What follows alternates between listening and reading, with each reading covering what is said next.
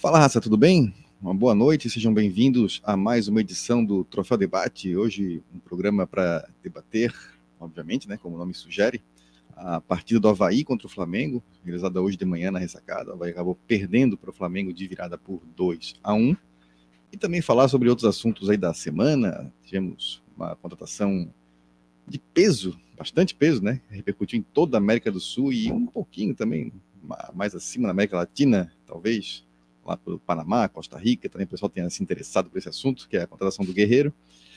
E também ali, talvez na Alemanha, onde ele jogou também, sei lá, né? Mas repercutiu bastante, né? A contratação do Guerreiro. E outros assuntos mais aí, passar uma avaliação sobre esse primeiro turno do Havaí na Série A do Campeonato Brasileiro. Terminou hoje o primeiro turno para o Havaí, né? Tem mais um jogo amanhã ainda, que é Curitiba e Cuiabá para fechar a rodada, mas para o Havaí terminou hoje o primeiro turno. 21 pontos, por enquanto aí o Havaí na 15ª colocação, tem aí, pode ser ultrapassado tanto pelo Curitiba como pelo Cuiabá ainda na rodada, mas isso aí a gente vai falar mais para frente também, ver avaliar como é que foi esse turno do Havaí. Hoje tem bastante assunto para falar sobre o jogo, foi um jogo, para dizer o mínimo polêmico, né, mas para não dizer outras palavras que como nós não estamos às 10 horas da noite, ainda são 8 e 8 da noite, eu não posso usar as palavras que eu gostaria de usar né, nesse momento para falar sobre a arbitragem do jogo de hoje. Mas vamos falar então sobre tudo que aconteceu na, na partida de hoje do Havaí contra o Flamengo. Eu sou o Felipe Silva e comigo no programa hoje estão o Felipe Borges, o Mozart Maranho e o Ariel Pranteda para comentar as coisas do Havaí. Já mandar um salve para a raça que está aqui no, no chat, Alice Machado, o Adrian Gonçalves estavam desde antes das 8 horas aqui, que era o horário que a gente marcou de começar, já estava aqui no chat comentando, a minha Lucas Cardoso, Tiago Roberto, Diego Cabral, Gabriel Golini, Ricardo da Silva, o Diego Canhete, lá de Presidente Getúlio, Vinícius Silveira. Rapaziada, está aqui no chat já deixando o seu comentário. Quem quiser também deixar seu comentário, mandar perguntas que a gente lê aqui no ar. Vou começar com, como a gente sempre faz tradicionalmente, com o Felipe Borges, trazendo aí a sua opinião sobre o jogo. Borges vai hoje saiu ganhando do Flamengo no primeiro tempo, né, não, saiu ganhando no, no, jogo, né? Fez um bom primeiro tempo, saiu ganhando com um gol no início do segundo tempo do Arthur Chaves e acabou tomando a virada 2 a 1 vitória do Flamengo na ressacada. Quais as tuas, tuas impressões sobre o jogo? O que, que tu, tu achas que explica esse placar? E o que, que tu achaste da, a, a, da atuação do Havaí? Uma boa noite, seja bem-vindo. Boa noite, Silva. Boa noite, Ariel. Saudades do amigo. Boa noite, Mozart. Hoje de aniversário, Mozart completando quatro décadas de vida aí, né? O nosso grande comentarista. Peço novamente para as pessoas seguirem aí o Arrobolheiros, o melhor perfil sobre, sobre os jovens jogadores desse país. Mozart é uma lenda aqui do, do troféu, então desejar os parabéns para o nosso querido Mozart. E saudades de participar do troféu, né? Os jogos vão ficando mais espaçados, às vezes uma rodada não, o cara não pode participar, já, já fica bastante tempo sem, sem falar. E sobre o jogo de hoje, Silva, eu achei, eu gostei. Do, acho que o primeiro tempo foi muito bom do Havaí, né? O primeiro tempo muito bom do Havaí, marcando o Flamengo muito em cima. O, agradecer também um pouco ao, a colaboração do, do Dorival Júnior, né? Que, que ele, ele colocou o, o, o Diego ali para tentar armar o, jogo por trás, num jogo já que tinha um, um, um, calor ali do, do jogo das 11 horas, o Havaí marcando muito em cima, sufocando o Flamengo. Eu acho que o Dorival imaginou que ia sair com a bola no chão com um pouco mais de tranquilidade. Não foi o que aconteceu. O Havaí deu um calor no, no Flamengo. O Dorival entrou com a dupla também, que também não funcionou, né? E a gente viu a diferença que foi no segundo tempo quando ele mexeu nessas peças, né? Ele deixou o meio de campo do Flamengo depois mais ágil, abriu três atacantes na frente, o Gabigol fazendo mais do lado direito e causando problemas para o Havaí. Mas, tirando isso, mérito total do Havaí no primeiro tempo acho que marcou, sufocou o Flamengo, o Flamengo no campo de defesa, não deixando o Flamengo sair. O Flamengo não conseguia encaixar a bola longa. Eu tinha medo da bola longa no Pedro, que é um cara que tem muita qualidade, tanto na bola aérea quanto para matar a bola e, e, conseguir jogar por baixo. Acho um grande jogador. E o Flamengo e o Havaí não, não deu possibilidades para o Flamengo no primeiro tempo. É... Tem o lance da arbitragem, né? O, o, um lance assim que para mim não houve nada, inclusive ficou passando o replay, eu ficava olhando, cara, o que, que aconteceu no lance que não que ele deu falta, não, não, não consegui entender, né? E aí depois a gente indo para rede social ali, é, a gente via opinião meio que unânime no, no, país todo, assim, de que não, não houve falta, né? Tem um cheguinha para lá do, do Bissoli? Tem. Mas, pô, se o Klaus dá um lance desse numa Copa do Mundo, acho que ele fica preso no Catar, né? Não, não volta de lá, né? Já, já deixa ele lá e lá também não vai ter muita chance de se defender. Eu acho que ninguém mais ia ouvir falar do Klaus, né? E ele dá aquela falta ali, eu achei é, no mínimo no mínimo complicado, né? É, o Havaí acho que merecia ganhar, no, ganhar o jogo no primeiro tempo. Jogou muito bem, amassou o Flamengo, um grande jogo do Havaí. E, e aí vem o segundo tempo. O Havaí faz o gol no, no início do, do, jogo, né? Um, um, belo gol do, do Arthur Chaves também, né? O cruzamento foi bom, ele entrou, entrou por trás, cabeceou bem. E primeiro gol da carreira dele, muito bacana, fazendo gol em casa, com o estádio lotado, num jogo grande como o jogo contra o Flamengo. Eu acho que ele merece, né? E aí depois a gente ainda para falar mais um pouquinho do Arthur, vem a entrevista dele no final do jogo, né? É, o jogador com a, como diz o, o como dizia o, presidente do Alveio Dionísio, jogador com a cabeça no local, né? Jogador calmo, sereno, é, é, não, não, se deixando levar pra, pela emoção do gol, então dá para ver que ele também é, tem uma cabeça muito boa, além de um bom jogador, tecnicamente muito novo, né? Então, um jogador que deve render muitos frutos ao Havaí. Fez um belo gol. E, mas o segundo tempo o jogo foi outro, né? Foi um jogo com dois tempos distintos. O primeiro tempo muito bom do Havaí e um segundo tempo muito bom do Flamengo. E aí eu acho que o Havaí colaborou um pouco para esse segundo tempo muito bom do Flamengo, né? O, o Havaí fez 1 a 0 e, o Flamengo começou a dominar muito o jogo. É, tem um volume muito grande de jogo e o, quando o Barroca entrou para alterar o que, o que estava acontecendo dentro de campo, aí eu acho que ele comete um erro grande ali, quando ele o jogo não pediu o Jean-Pierre. E, e, eu acho que assim, ele. Eu acho que a diferença, o Barroca é um, ele, ele, já deixou claro, é um cara que gosta de futebol ofensivo, a gente respeita esse formato de, de, de jogo que ele gosta, né? Então, assim, até nas análises aqui do troféu, tenta analisar dentro da proposta do Barroca, né? Se tá, fez bem ou mal a proposta do Barroca. Não se eu concordo ou não com a proposta de jogo dele. Então, acho que dentro da proposta de jogo do Barroca, acho que ele precisa repensar algumas coisas, assim, no sentido de a diferença entre, entre o remédio e o veneno, acho que é a dose, assim. É, é, ele pode ter o futebol ofensivo, mas eu acho que ele tem que, que, Existem jogos e jogos, né? Ele cometeu um equívoco no jogo contra o Cuiabá aqui, quando ele botou o Jean-Pierre. E aí o Havaí tinha posse. Precisava do Jean-Pierre, o Havaí estava muito bem com o Jean-Pierre na de 1 ali no 4-1-4-1 como médio, né? O Jean-Pierre entrou bem. E aí depois ele abre mais o time, joga o Jean-Pierre para volante, mata, tira o Jean-Pierre do jogo, mata o Havaí, abre muito e a gente não consegue nem um empate naquele jogo.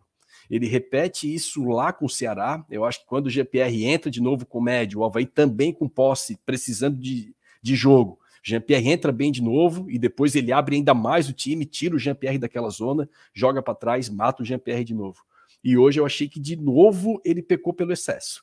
É, para mim ficava nítido que o Havaí precisava de força. O Havaí estava perdendo força, o Havaí cansou. O Havaí fez um primeiro tempo extremamente intenso. E essa intensidade engoliu o Flamengo, mas assim, ninguém aguenta correr naquele ritmo que o Havaí corre em 90 minutos. Então, para mim, estava claro que o Havaí precisava de força no jogo, e ele não colocou força. Ele colocou o Jean-Pierre, ele diminuiu a intensidade do time, e o Havaí ficou muito espaçado, muito espaçado. Então, assim, Erros de arbitragem à parte, o Flamengo chegou na cara do gol duas vezes, mas não foi aquela cara do gol de a bola picou e chegou na cara do gol. Não, chegou na cara do gol com bola no chão, saindo jogando, cara a cara com o goleiro. Parecia treino, assim. Vai e finaliza, vai e finaliza. E o Vladimir, sensacional, né? Duas defesas assim sensacionais. A do Gabigol mesmo, ele antecipou o movimento. O Gabigol fez que a dar, ele já estava na bola. Então, dois lances muito bons do Vladimir. E e aí o Flamengo, antes disso, o Flamengo já, já tinha empatado, quando, como eu falei, o precisava de força, né? E aí ele, na minha visão, ele poderia ter colocado o Nonoca, poderia até ter tirado o Bruno Silva, ele poderia ter colocado o Jean-Pierre também, mas não naquele esquema que ele colocou. O Havaí precisava compactação e, e, mais força. Ele poderia ter alinhado dois volantes, bota o Jean-Pierre de 10 para não comprometer sem bola, mas ele não, colocou o Jean-Pierre como médio no 4-1-4-1 e eu achei que ele comprometeu o Havaí defensivamente, que já estava precisando de força. E aí, com os lances do Flamengo chegando na cara do gol, me parecia que a virada era, era questão de tempo e o Havaí não teve mais força, né? Então eu achei dois tempos distintos, um primeiro tempo muito bom do Havaí e um segundo tempo fraco do Havaí, assim, o segundo tempo muito bom aí do Flamengo. Então eu não é, chateado com a arbitragem, tem um lance do Pedro ali que aparentemente tem uma câmera ali que mostra que pegou na mão, deveria ter sido anulado. Mas falando apenas do jogo, das quatro linhas, eu achei que foram tempos distintos. O Havaí muito bem no primeiro, o Flamengo muito bem no segundo. O Flamengo poderia ter virado o jogo, inclusive, antes. E eu achei que o Havaí. O Havaí empata pouco. Eu acho que o Havaí, às vezes, o Havaí tem um ponto no bolso e o Havaí abre mão muito rápido desse ponto. O Havaí tem três empates só no, no turno, é o time que menos empatou no turno. E por quê? Porque o Havaí vai sempre tentar a vitória. E tem um lado positivo disso, conseguiu algumas vitórias por essa assistência, mas dependendo da condição, Havaí já tem um número bom de vitórias no campeonato, às vezes tem que dar valor para o ponto que tem no bolso. E talvez se o Havaí tivesse mais alguns empates, o Havaí tem o time que mais perdeu, o Havaí tem 10 derrotas. Se o Havaí tivesse um pouquinho mais de empate, eu acho que poderia estar numa situação um pouco mais confortável. É, como eu falei ali, eu acho que tem que tentar buscar um pouco de equilíbrio. Eu acho que sempre ir para o soco, sempre tentar vencer, pode cobrar um preço, um preço alto para o Havaí. Pois é, tu já antecipasse da, que hoje é dia de festa na família Maranho, é verdade. aniversário uma data redonda, mais uma década de vida, aí, 40 anos para Mozart. Eu ia deixar ele por último para falar sobre isso, mas já que tu adiantasse, então o poderia esperar mais um pouquinho. Te peço chamar, perdão, então... te peço perdão. não, mas não tinha combinado, né? Eu, eu, eu combinei comigo mesmo. Mas o... Então vou chamar já o aniversário do dia, dar os parabéns para o Mozart, né? Muitas, muitas felicidades, muita saúde, para conseguir, sim, né? Realizar todos os teus sonhos, tudo que tu almeja ainda, né? Realizar. E satisfação de de ter, né, como colega aqui do, do, programa e também como colega de trabalho lá do que a gente trabalha em cidades diferentes, mas somos colegas, estamos sempre aí também em contato, porque estamos sempre apoiando o esporte lá no IFSC, né, Mozart? Então, é um, um, amigo querido, um colega querido e satisfação estar contigo aqui. E a tua avaliação, então, sobre esse jogo, a gente, claro, o Flamengo era o favorito, né, para mim é o elenco mais recheado do Brasil, né, tem os melhores valores individuais, acho que o Palmeiras como time tem, tem tido resultados melhores, mas o Flamengo tem uma qualidade técnica muito grande. Esperava-se, claro, era um resultado esperado, mas diante das circunstâncias do jogo, o que, que tens a, a, nos dizer sobre essa, essa, partida do Havaí? O Havaí poderia ter saído com a vitória, ou foi um resultado justo aí para ti, essa vitória do Flamengo? Boa noite, Felipe Silva, boa noite, Borges, boa noite, Ariel, boa noite, pessoal do chat, pessoal que vai assistir depois a gravação. Primeiro, agradecer, claro, os parabéns. A idade chega, né? 4.0 e os cabelos não muito brancos ainda. Isso a gente está conseguindo manter sem precisar pintar. Nem vamos pintar, né? Quando ficar branco. E, enfim, sobre o jogo, se você pensar assim, em resultado e desempenho, pensando, claro, sempre o que se espera de um adversário como o Flamengo, que está crescendo agora, né? Voltou a crescer com o Dorival.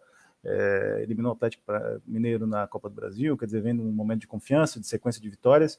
Então, quando você vê o jogo como foi em termos de desempenho até resultado, não é uma tragédia, né? Você vê até aspectos positivos. O primeiro tempo, como o Borges citou, e eu concordo praticamente com tudo que o Borges falou sobre o desempenho no primeiro tempo que foi muito bom, caiu no segundo, precisa mais de força, precisa gostar mais do empate, concordo com tudo isso.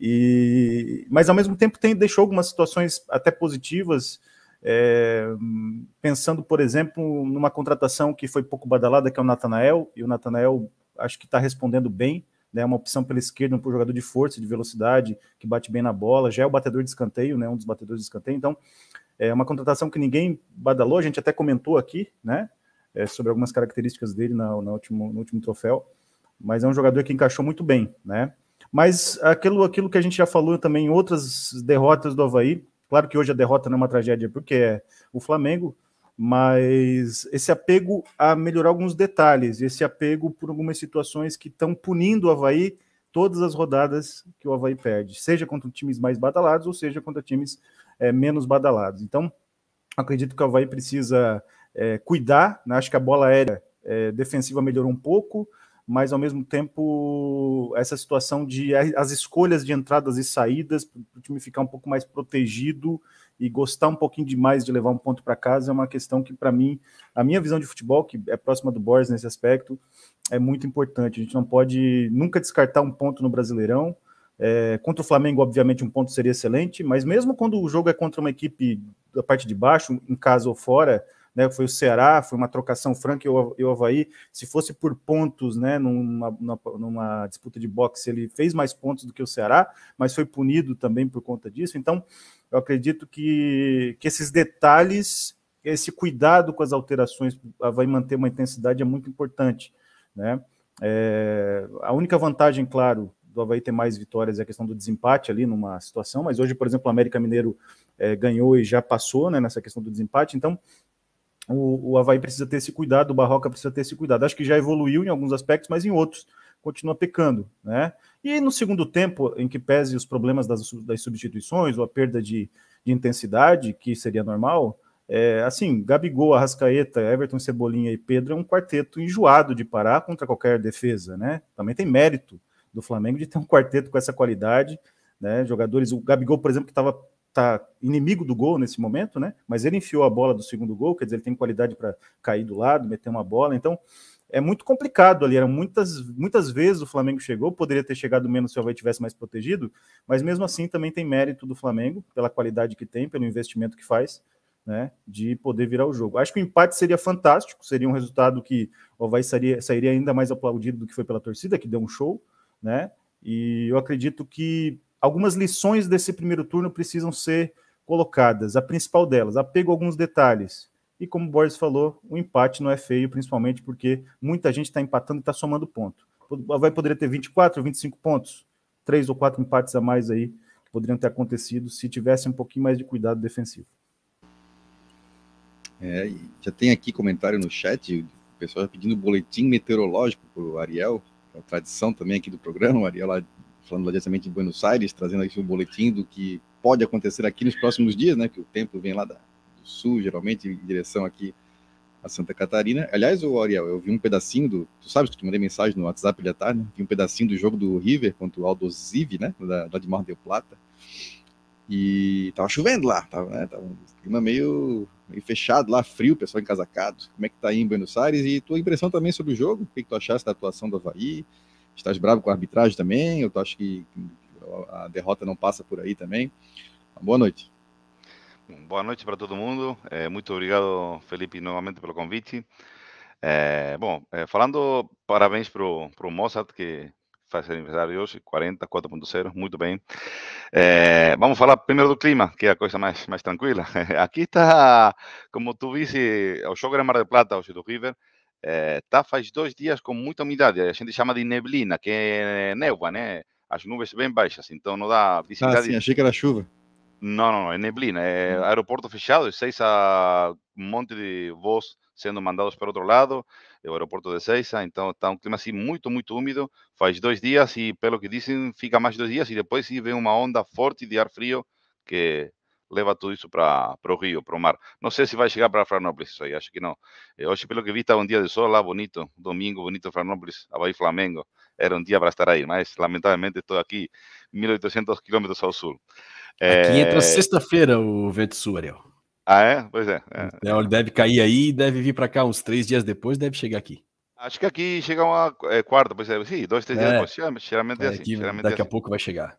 Então, é, assim que, bom, falando do jogo de hoje, é, o análise é o seguinte, vamos deixar do lado, a arbitragem para mim foi um ponto importante do jogo, mas não vou dizer que foi fundamental, não vou dizer que só pela arbitragem o, o vai perder o jogo.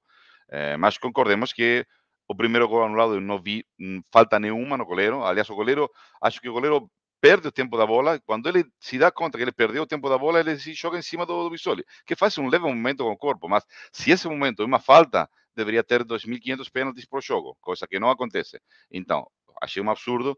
Eh, e o, a mão do Pedro no segundo gol, eu, no primeiro gol, eu não vejo tão clara eh, se tu tiras uma foto, parece que sim, mas com a jogada em movimento não dá para ver tão claro. E futebol é movimento. Eh, quando tu tiras uma foto, aí perde a essência, né? O River foi eliminado injustamente da Libertadores por causa de uma foto. Eles acharam que foi um gol com a mão que não foi mão. Mas se tu tiras a foto, parece que a bola passa na mão, mas não é. Então, acho que tem que olhando a jogada em movimento, eu não estou tão convicto que seja mal. Mas o primeiro gol do Havaí, claramente para mim, era um gol válido. É, o Havaí, para mim, como falaram tanto o Mozart como o Felipe, é, o Borges é, jogou bem. cara, jogou contra o Flamengo. se tu das uma olhada, o principal problema do Havaí, para mim, nesse primeiro turno, e vai ser, vai continuar sendo no torneio, é o elenco. O Havaí tem um time de 11 titulares, 12, tu pode dizer, mas depois, quando tem que trocar, quando tem que mudar, aí o nível cai muito. Então, enquanto hoje o Flamengo, as mudanças eram o Everton Cebolinha e o Vidal, no Havaí entrava o Marcinho, com todo respeito ao Marcinho, então é muita diferença de, de, de, das mudanças de um time para outro. Então o Havaí, quando os, os jogadores titulares cansam, que é normal, pelo ritmo que, que impôs o Havaí no primeiro tempo, foi muito bom, para mim foi muito bom, os jogadores cansam, tem que trocar e aí começa a se agitar. Além de que também não concordo com as mudanças que hoje fez o, o professor Barroca, enquanto que ele sempre propôs. Eu gosto desse tipo de jogo. Só que às vezes tu tens que valorar um pontinho. É, hoje era um jogo para um pontinho, é, era muito importante. Hoje, é, sei lá, o jogo passado com o Ceará, o Ceará a mesma coisa, o Bahia não jogou para empatar, e o Havaí pecou nas finalizações. É, em, em, resumo, nesse primeiro turno, o Havaí, no meu ver, somente jogou mal, realmente mal, dois jogos, que foi Corinthians e foi Bragantino. O resto perdeu nos detalhes. E nesses detalhes é que está ficando uma zona da tabela complicada. Então vai ter que ajeitar isso. É uma coisa que não é fácil, porque futebol é detalhe, né? É, então, o exemplo claro é o jogo anterior, né? O jogo com o Ceará. O jogo com o Ceará, o Havaí jogou, no meu modo de ver, melhor. E perdeu numa jogada pontual, um erro do Jean Kleber, com todo o time saindo. O Jean Kleber tenta dar uma caneta, perde a bola, aí obriga o Nonoca a fazer uma falta na risca da área, tomar cartão, dessa falta vem o gol. E pronto, acabou o jogo. O Havaí não conseguiu empatar. Então, esses três pontos. Hoje o Ceará perdeu para o Juventude. Então, era um, um jogo totalmente ganhável para o Havaí. Então, esses detalhes têm que ser corrigidos. O Barroca não vai, acho que provavelmente não vai mudar seu jeito de, de, de jogar. É a, é a, coisa que sempre o Borges, cada vez, cada jogo que o Havaí perde esse jeito, eu lembro do Borges. Naquela frase, o ônus e o bônus. É assim, é totalmente assim. É, eu gosto do estilo jogo de Barroca. É, Havaí tem seis vitórias graças a esse estilo de jogo mas também tem 10 derrotas graças a esse estilo de jogo. É, é a parte que poderia ser, ou, ou, ou, ou, tentaria mudar ou ajeitar, né? Eu não sei a ingerência, não estou dentro do, do, clube, não sei a ingerência do, do, Marquinhos, do resto da comissão, se, se alguém pode falar, ô oh, professor, é, quando o jogo está assim, dá, dá para um pontinho, fica um empate, bota um volante aí, pronto, segura aí. Sei lá, é, vamos esperar o segundo turno, falta muito, 19 jogos, é muita coisa, tudo pode acontecer, o, o campeonato está muito equilibrado, qualquer um ganha de qualquer um. Então, vamos, vamos ver como, como, como, como seguem as coisas. Mas a derrota de hoje era bem previsível, mas dói. Dói porque a gente espera outra coisa, né? Sinceramente, quando o Havaí fez o primeiro gol que anularam, pô, o Havaí está chegando. Fez o, o, segundo gol do Arthur. É, o Havaí chegou e fez o gol. Só que depois desse gol, o Havaí caiu no rendimento físico e o, a virada do Flamengo era questão de, de tempo, realmente. Pois é, antes de passar aqui para o chat, vou dar minha, minhas impressões também sobre o jogo. Cara, eu, eu tenho assim, dificuldade de, de avaliar assim o. Eu acho claro, o Havaí acertou algumas coisas, errou outras, mas tenho dificuldade de avaliar, porque para mim o jogo é contaminado pela arbitragem. É, eu até comentei depois do jogo contra o Ceará, que é, no meu Twitter lá, né, que, cara, o Havaí jogou bem, mas justiça é bola na rede, né? O Ceará fez um gol, o Havaí não fez nenhum, e o gol do Ceará foi legal, não teve nenhum problema de arbitragem no jogo. Mérito do Ceará, venceu o jogo com justiça, embora eu acho que o Havaí tenha produzido mais que o Ceará. Mas não dá para dizer que foi uma derrota injusta, porque, pô, justiça é tu botar a bola na rede sem interferência da arbitragem, né? Que não, para mim, não é o caso de hoje. Eu acho que foi um, foi um erro, assim, olha, o cara olhar no VAR, no vídeo, né? Aquele lance do gol do, do Pote, e ver ali um pênalti, olha, tem que estar tá com vontade de anular de um pênalti, uma falta, tem que estar tá com vontade de anular aquele gol. É tipo quando te convidam para um compromisso que tu não, não queres ir, tu não quer, aí tu arruma uma desculpa, ah, tem que pintar uma parede, tem que visitar minha tia-avó. Tu pode ir visitar tua tia-avó qualquer dia, pintar a qualquer dia, mas naquele dia tu não pode ir no compromisso. Levar minha tu... avó no jiu-jitsu, né? É, levar minha avó no jiu-jitsu, essas coisas assim, porque, pô, é, o cara tem que estar com muita vontade de anular o gol para ver uma falta ali, cara. Esse, esse, foi o lance mais grave, tá? Mas teve outros lances menores também. Esse do Pedro da mão, revendo assim, fiquei com a impressão que tocou na mão mesmo, mas vou dizer que não é tão claro, né? Fiquei com impressão, mas tudo bem. Agora, o lance do gol no lado do Havaí tá louco. E tem uns lances menores, assim, uns lances fáceis, não tem que tu ver que, cara, se fosse o contrário, daria interesse. No primeiro tempo ali, o Diego mete a mão na cara do Bruno Silva. Pô, lance fácil. Ele deu a falta, ele viu, ele deu a falta. Lance fácil de cartão amarelo, fácil, assim. Qualquer outro jogo ele daria cartão amarelo. Mas aí, como era o Flamengo, o Havaí não dá cartão amarelo. No primeiro tempo, uma falta como é claríssima na, no, no, no Raniel, no, no, na lateral, ali na perto da linha de fundo. Mas muito falta. O Pablo chegou atropelando tudo. Não deu. Meu Deus, sim, não deu a falta. E no segundo tempo, aí tem um lance do, do Cortez com, com, com o Gabriel Barbosa ali. Foi nada na frente do Bandeira, o Bandeira não deu nada, o juiz, o Klaus não deu nada, o lance seguiu. Aí o Gabigol ficou lá jogado, no, estatelado no chão, parecia que tinha sofrido um, né, um ataque epilético. Ele para o jogo no, no Havaí no ataque, cara, para atender o Gabigol que não sofreu nada. Aí o Gabigol levanta na maior e sai andando. Porra, e essas pequenas coisas assim, sabe? Além do, além do lance capital, tem essas pequenas coisas que vão irritando, que tu vai vendo que assim, cara, o cara tá pitando por causa da camisa. É, aí, e para mim, isso contamina o jogo. Mas tudo bem, então vou tentar assim avaliar, né? Porque se, o, se, não, se não tem a, se o cara não tá afim de anular o gol, ó, vai virar o primeiro tempo vencendo de 1 a 0 ou, ou sair na frente ali com foi, foi mais ou menos no início do jogo, foi acho que 12 minutos, uma coisa assim, gol. E, e estaria em vantagem no jogo. E, e, e eu vou chegar assim, o primeiro tempo da foi muito bom. Eu achei muito bom. Aí foi a proposta de marcar a pressão Flamengo, que, se me perguntasse, eu diria que, cara, não. Mas foi, fez bem feito em alguns momentos. Senhor Mozart, parecia a seleção da Holanda do Rinos Michels, cara. Tu lembra daquele vídeo que tem os caras do Uruguai e vem seis holandeses em cima, assim, abafando o cara? Pô, vai tava. Não, não ia ser, mas uns dois, três ali abafavam, tá? Roubando bola no campo de ataque, o Flamengo com dificuldade de sair. Pô, foi muito bem feito o primeiro tempo da Havaí. Claro que no segundo tempo não ia conseguir repetir, porque, pô, o jogo 11 da manhã, isso exige, não é, ter um, ter um desgaste físico grande para fazer isso, né? Não, não ia conseguir repetir. Mas foi bem feito e podia ter ido o intervalo ganhando o jogo, se não tem a, a, bendita interferência da arbitragem. Mas tá, aí foi um segundo tempo, vai ser na frente, tomou um gol logo, na, logo em seguida. Aí também eu concordo, acho que. Eu nem, nem digo assim, ó, ah, não, tinha que ter segurado empate, assim, eu acho que tinha que ter tido um pouco mais de, de, de assim, uma ideia melhor de jogo eu quero ganhar um jogo, beleza, mas assim, não posso destruir meu meio campo, meu meio campo para tentar jogar com quatro na defesa e cinco no ataque, não dá. É, o Havaí ficou sem meio campo. O Flamengo vinha toda hora com três, quatro, quatro caras tocando a bola, chegando na área. E esses três caras, quatro caras, era o Arrascaeta, era o, era o Gabigol. Assim, porra, se fosse os caras do América Mineiro, assim, que que são bons também, obviamente, mas não são os caras do Flamengo, talvez a gente conseguisse resistir, mas, porra, aí é difícil, né? Aí tu, tu dá todo o campo do mundo para o Arrascaeta jogar, o cara vai jogar, porque ele sabe jogar. É um jogador de nível né, internacional, assim, Copa do Mundo tal. Não é o maior jogador do mundo, mas é um excelente jogador pro nível Brasil, né? Aí eu acho que faltou um pouco assim do. Eu nem vou nessa, não vou nessa linha assim, não, tem que segurar o empate. Pô, pensa uma ideia melhor, assim, que tu tenta ganhar o jogo, mas não, não destruir o teu meio campo. Eu não, eu não gosto quando ele bota o Jean-Pierre para jogar de médio. E, porra, não, acho que não tem funcionado. Talvez funcionou contra o Curitiba ali, o Jean-Pierre jogou bem. Mas eu acho que ele podia, quando botar o Jean-Pierre, que não marca ninguém, esse é o problema, o Jean-Pierre não marca ninguém. Ele tecnicamente é excelente, disparado, tecnicamente me ajudou do Havaí, talvez agora o Guerreiro também chegou aí, mas ele não pega ninguém, então o time fica mais exposto, é, é o ônus dele, né? Então, pô, não pode jogar com três caras no meio campo e um deles ser o Jean-Pierre, né? Para manter os caras lá, os extremos abertos. Joga, então, joga sem extremo, não sei. Joga, povoa um pouquinho mais meio campo, joga com dois na frente, pode que Ribissoli, acho que eles conseguem fazer uma dupla de ataque. Enfim, essa eu, eu acho, eu, isso eu acho que foi errado. Mas eu tô bem brabo aí com a arbitragem, acho que hoje foi, foi, foi irritante, assim, foi irritante e, enfim, acho que influenciou no resultado. Resultado que, como eu falei também, se dissesse antes do jogo assim, ó, vai, vai perder o Flamengo 2x1 um de virada. Tá, isso aí, né? A qualidade dos caras é muito maior. Mas eu acho que o Havaí, o jogo seria outro se o árbitro não, não tivesse tão afim de anular um gol como ele estava, né, ao ver o, o, replay lá no VAR. Uh, vamos passar aqui então rapidinho no chat, que o pessoal também está comentando.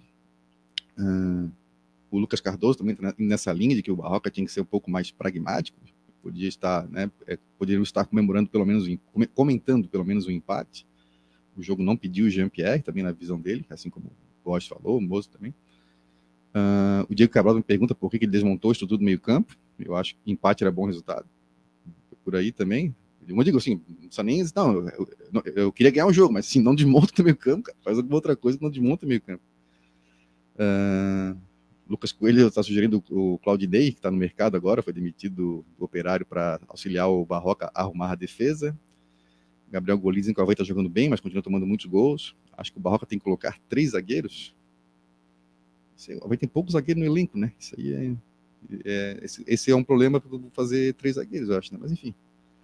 Uh, o pessoal está mais ou menos na mesma linha, assim, né? De que, analisando essa questão de, o Barroca tentar ganhar o jogo é o, é o ônus dele, né? É, eu acho que tem um bônus também, ó, vai estar na campanha que particularmente acho uh, acima do que eu esperava, muito acima. Mas o pessoal está comentando mais ou menos isso. Depois eu acho que. Ô, Silva. Os principais a... comentários aqui. Depois vem o pessoal já falando sobre é, o próximo jogo, segundo turno. Mas vamos, vamos lá. É que, eu, acho, eu, é que eu acho assim, ó, como eu, eu comentei ali, então, não, não quero me tornar repetitivo, mas para falar do, do lance do Jean-Pierre. Não é que o Jean-Pierre não pode entrar num jogo que nem, que nem esse. Eu acho que ele pode entrar. É, eu, eu não acho também que, que que tentar ganhar o jogo é colocar o time para frente. Tu pode tentar ganhar o jogo recuando o time também. Então, assim, existem várias formas de ganhar o jogo, né? Então, tu também tu, tu, tu notar que tu, eu acho que o problema do Barroca foi o erro de leitura. Eu acho que ele errou na leitura do jogo. É, o Havaí precisava de força ali. O Havaí não precisava, o Havaí não tinha bola para precisar de um cara técnico. O jogo era ao contrário. O Havaí não tinha bola, a bola estava com o Flamengo. E eu ainda comentei no grupo do debate, Silva. Ainda falei ali, o gol saiu muito cedo. Aquela gíria do, do futebol, né? O, vocês sabem como é que é. Ah, não, não, não. Aí vem o Miguel Livramento e fala o Roberto Alves, né? Não, não, é sempre bom quando sai gol. É, às vezes o gol sai cedo demais, cara. Tu vai pegar o Flamengo, o time da qualidade do Flamengo, às vezes é bom tu, o teu gol sair aos 35, porque aí tu não tem, não tem espaço para o técnico, por exemplo, fazer o que o Barroca fez. É 35, falta 10, acabou. Então, aí quando o gol sai aos dois, aos quatro minutos, o gol do Havaí, né? Então, quando o gol sai tão cedo no primeiro tempo, contra um time tão qualificado, é complicado. Eu achei que o gol do Havaí saiu muito cedo. Tá? Mas óbvio que essa coisa a gente não, não, não consegue controlar. E aí, ah, quer botar o Jean-Pierre? Eu acho que pode botar o Jean-Pierre. Ah, ah sem desmanchar o meio-campo, eu acho também que pode desmanchar o, a estrutura do meio-campo. Eu acho que não tem problema. Eu acho que tinha que mudar é a postura. E essa postura, ela independe se tu tá jogando com num 4-4-2 sem bola, num 4-1-4-1 sem bola, é a tua postura dentro de campo. Tá? Então eu achei que o Havaí errou foi nisso. Ele poderia colocar o Jean-Pierre, ele poderia entrar com o Jean-Pierre e Nonoca no lugar de Bruno e Eduardo. Não tem problema. Ele bota Raniel e Nonoca alinhados, bota o Potker de um lado, bota o, o Vitinho que entrou no outro para ter força do lado. Aliás, o Potker, para mim, melhor jogador do Havaí há alguns jogos. Tá? Eu acho que ele é um jogador que o Havaí precisa. Força e velocidade, eu acho que é isso que o Havaí precisa. Então ele poderia ter feito duas linhas de quatro e deixar o GPR e o Bissoli descansando e trazer essa linha um pouquinho para baixo. Tirar aquele espaço que o Flamengo estava tendo para trabalhar, que assim, como o Silva falou, é, o jogo estava um a um e o Flamengo vinha tocando bola a, nas costas do, do meio-campo do Havaí, e assim, tendo 15 metros para caminhar para chegar na última linha do Havaí e assim é, e caminhar como o Silva comentou bem, caminhar com Cebolinha de um lado, com o Gabigol de opção de outro, com o Pedro centralizado e a bola no pé do Arrascaeta ou Everton Ribeiro. Então, tu não pode deixar esses caras com campo. Esses caras, quando estão marcados, já é difícil, porque com pouco espaço eles conseguem decidir. Então, eu achei que o Havaí teve um erro grande de leitura. É, sobre o GPR entrar como médio, eu acho que quando o Havaí tem posse, o GPR não tem entrado mal. Eu achei que o GPR entrou muito bem contra o Ceará lá. Eu achei que o GPR entrou bem contra o Cuiabá aqui, quando ele entrou de médio.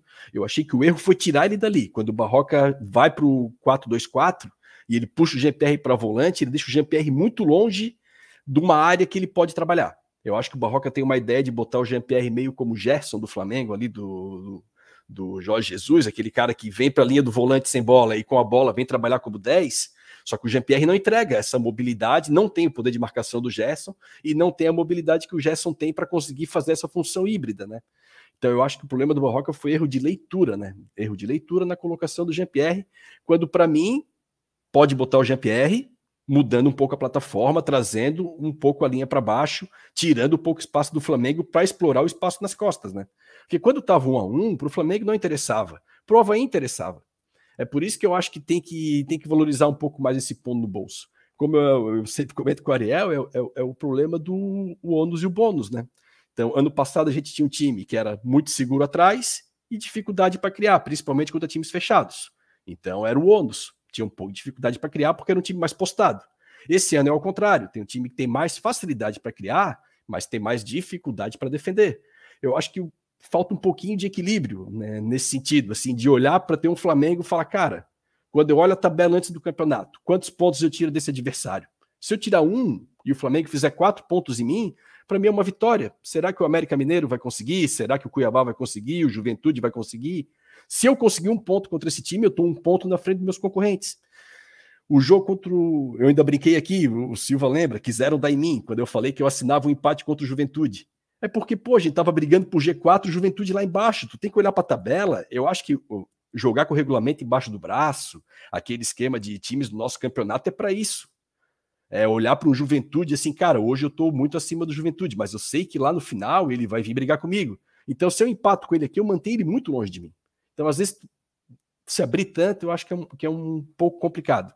E eu vi o pessoal comentando no chat aqui, agora até me desculpem, mas eu não lembro quem comentou, que tem que ganhar o América Mineiro lá.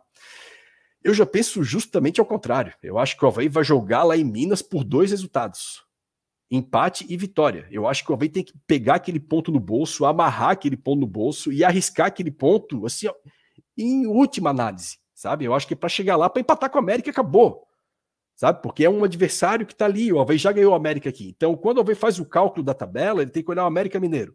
Pô, se eu fizer quatro pontos no América Mineiro, o América Mineiro fez um ponto em mim. Cara, o mata-mata, o, o, desculpa, os pontos corridos, ele tem um quê de mata-mata também, quando são teus adversários diretos. Pô, eu já matei o América Mineiro em casa, cara, esquece a tabela. Se eu fizer um ponto lá, eu fiz quatro pontos no América. Eu não posso me abrir de qualquer forma. Agora virou a chave do campeonato. É agora que a gente vai entender. Então eu acho que o Havaí poderia ter um pouco mais de cuidado e olhar para a tabela com um pouco mais de cuidado. Assim, tem jogo que tu tem que garantir aquele empate, ou pelo menos tentar ao máximo garantir aquele ponto. E eu acho que o Havaí vai para o soco em todos os jogos. E eu acho que isso é muito arriscado.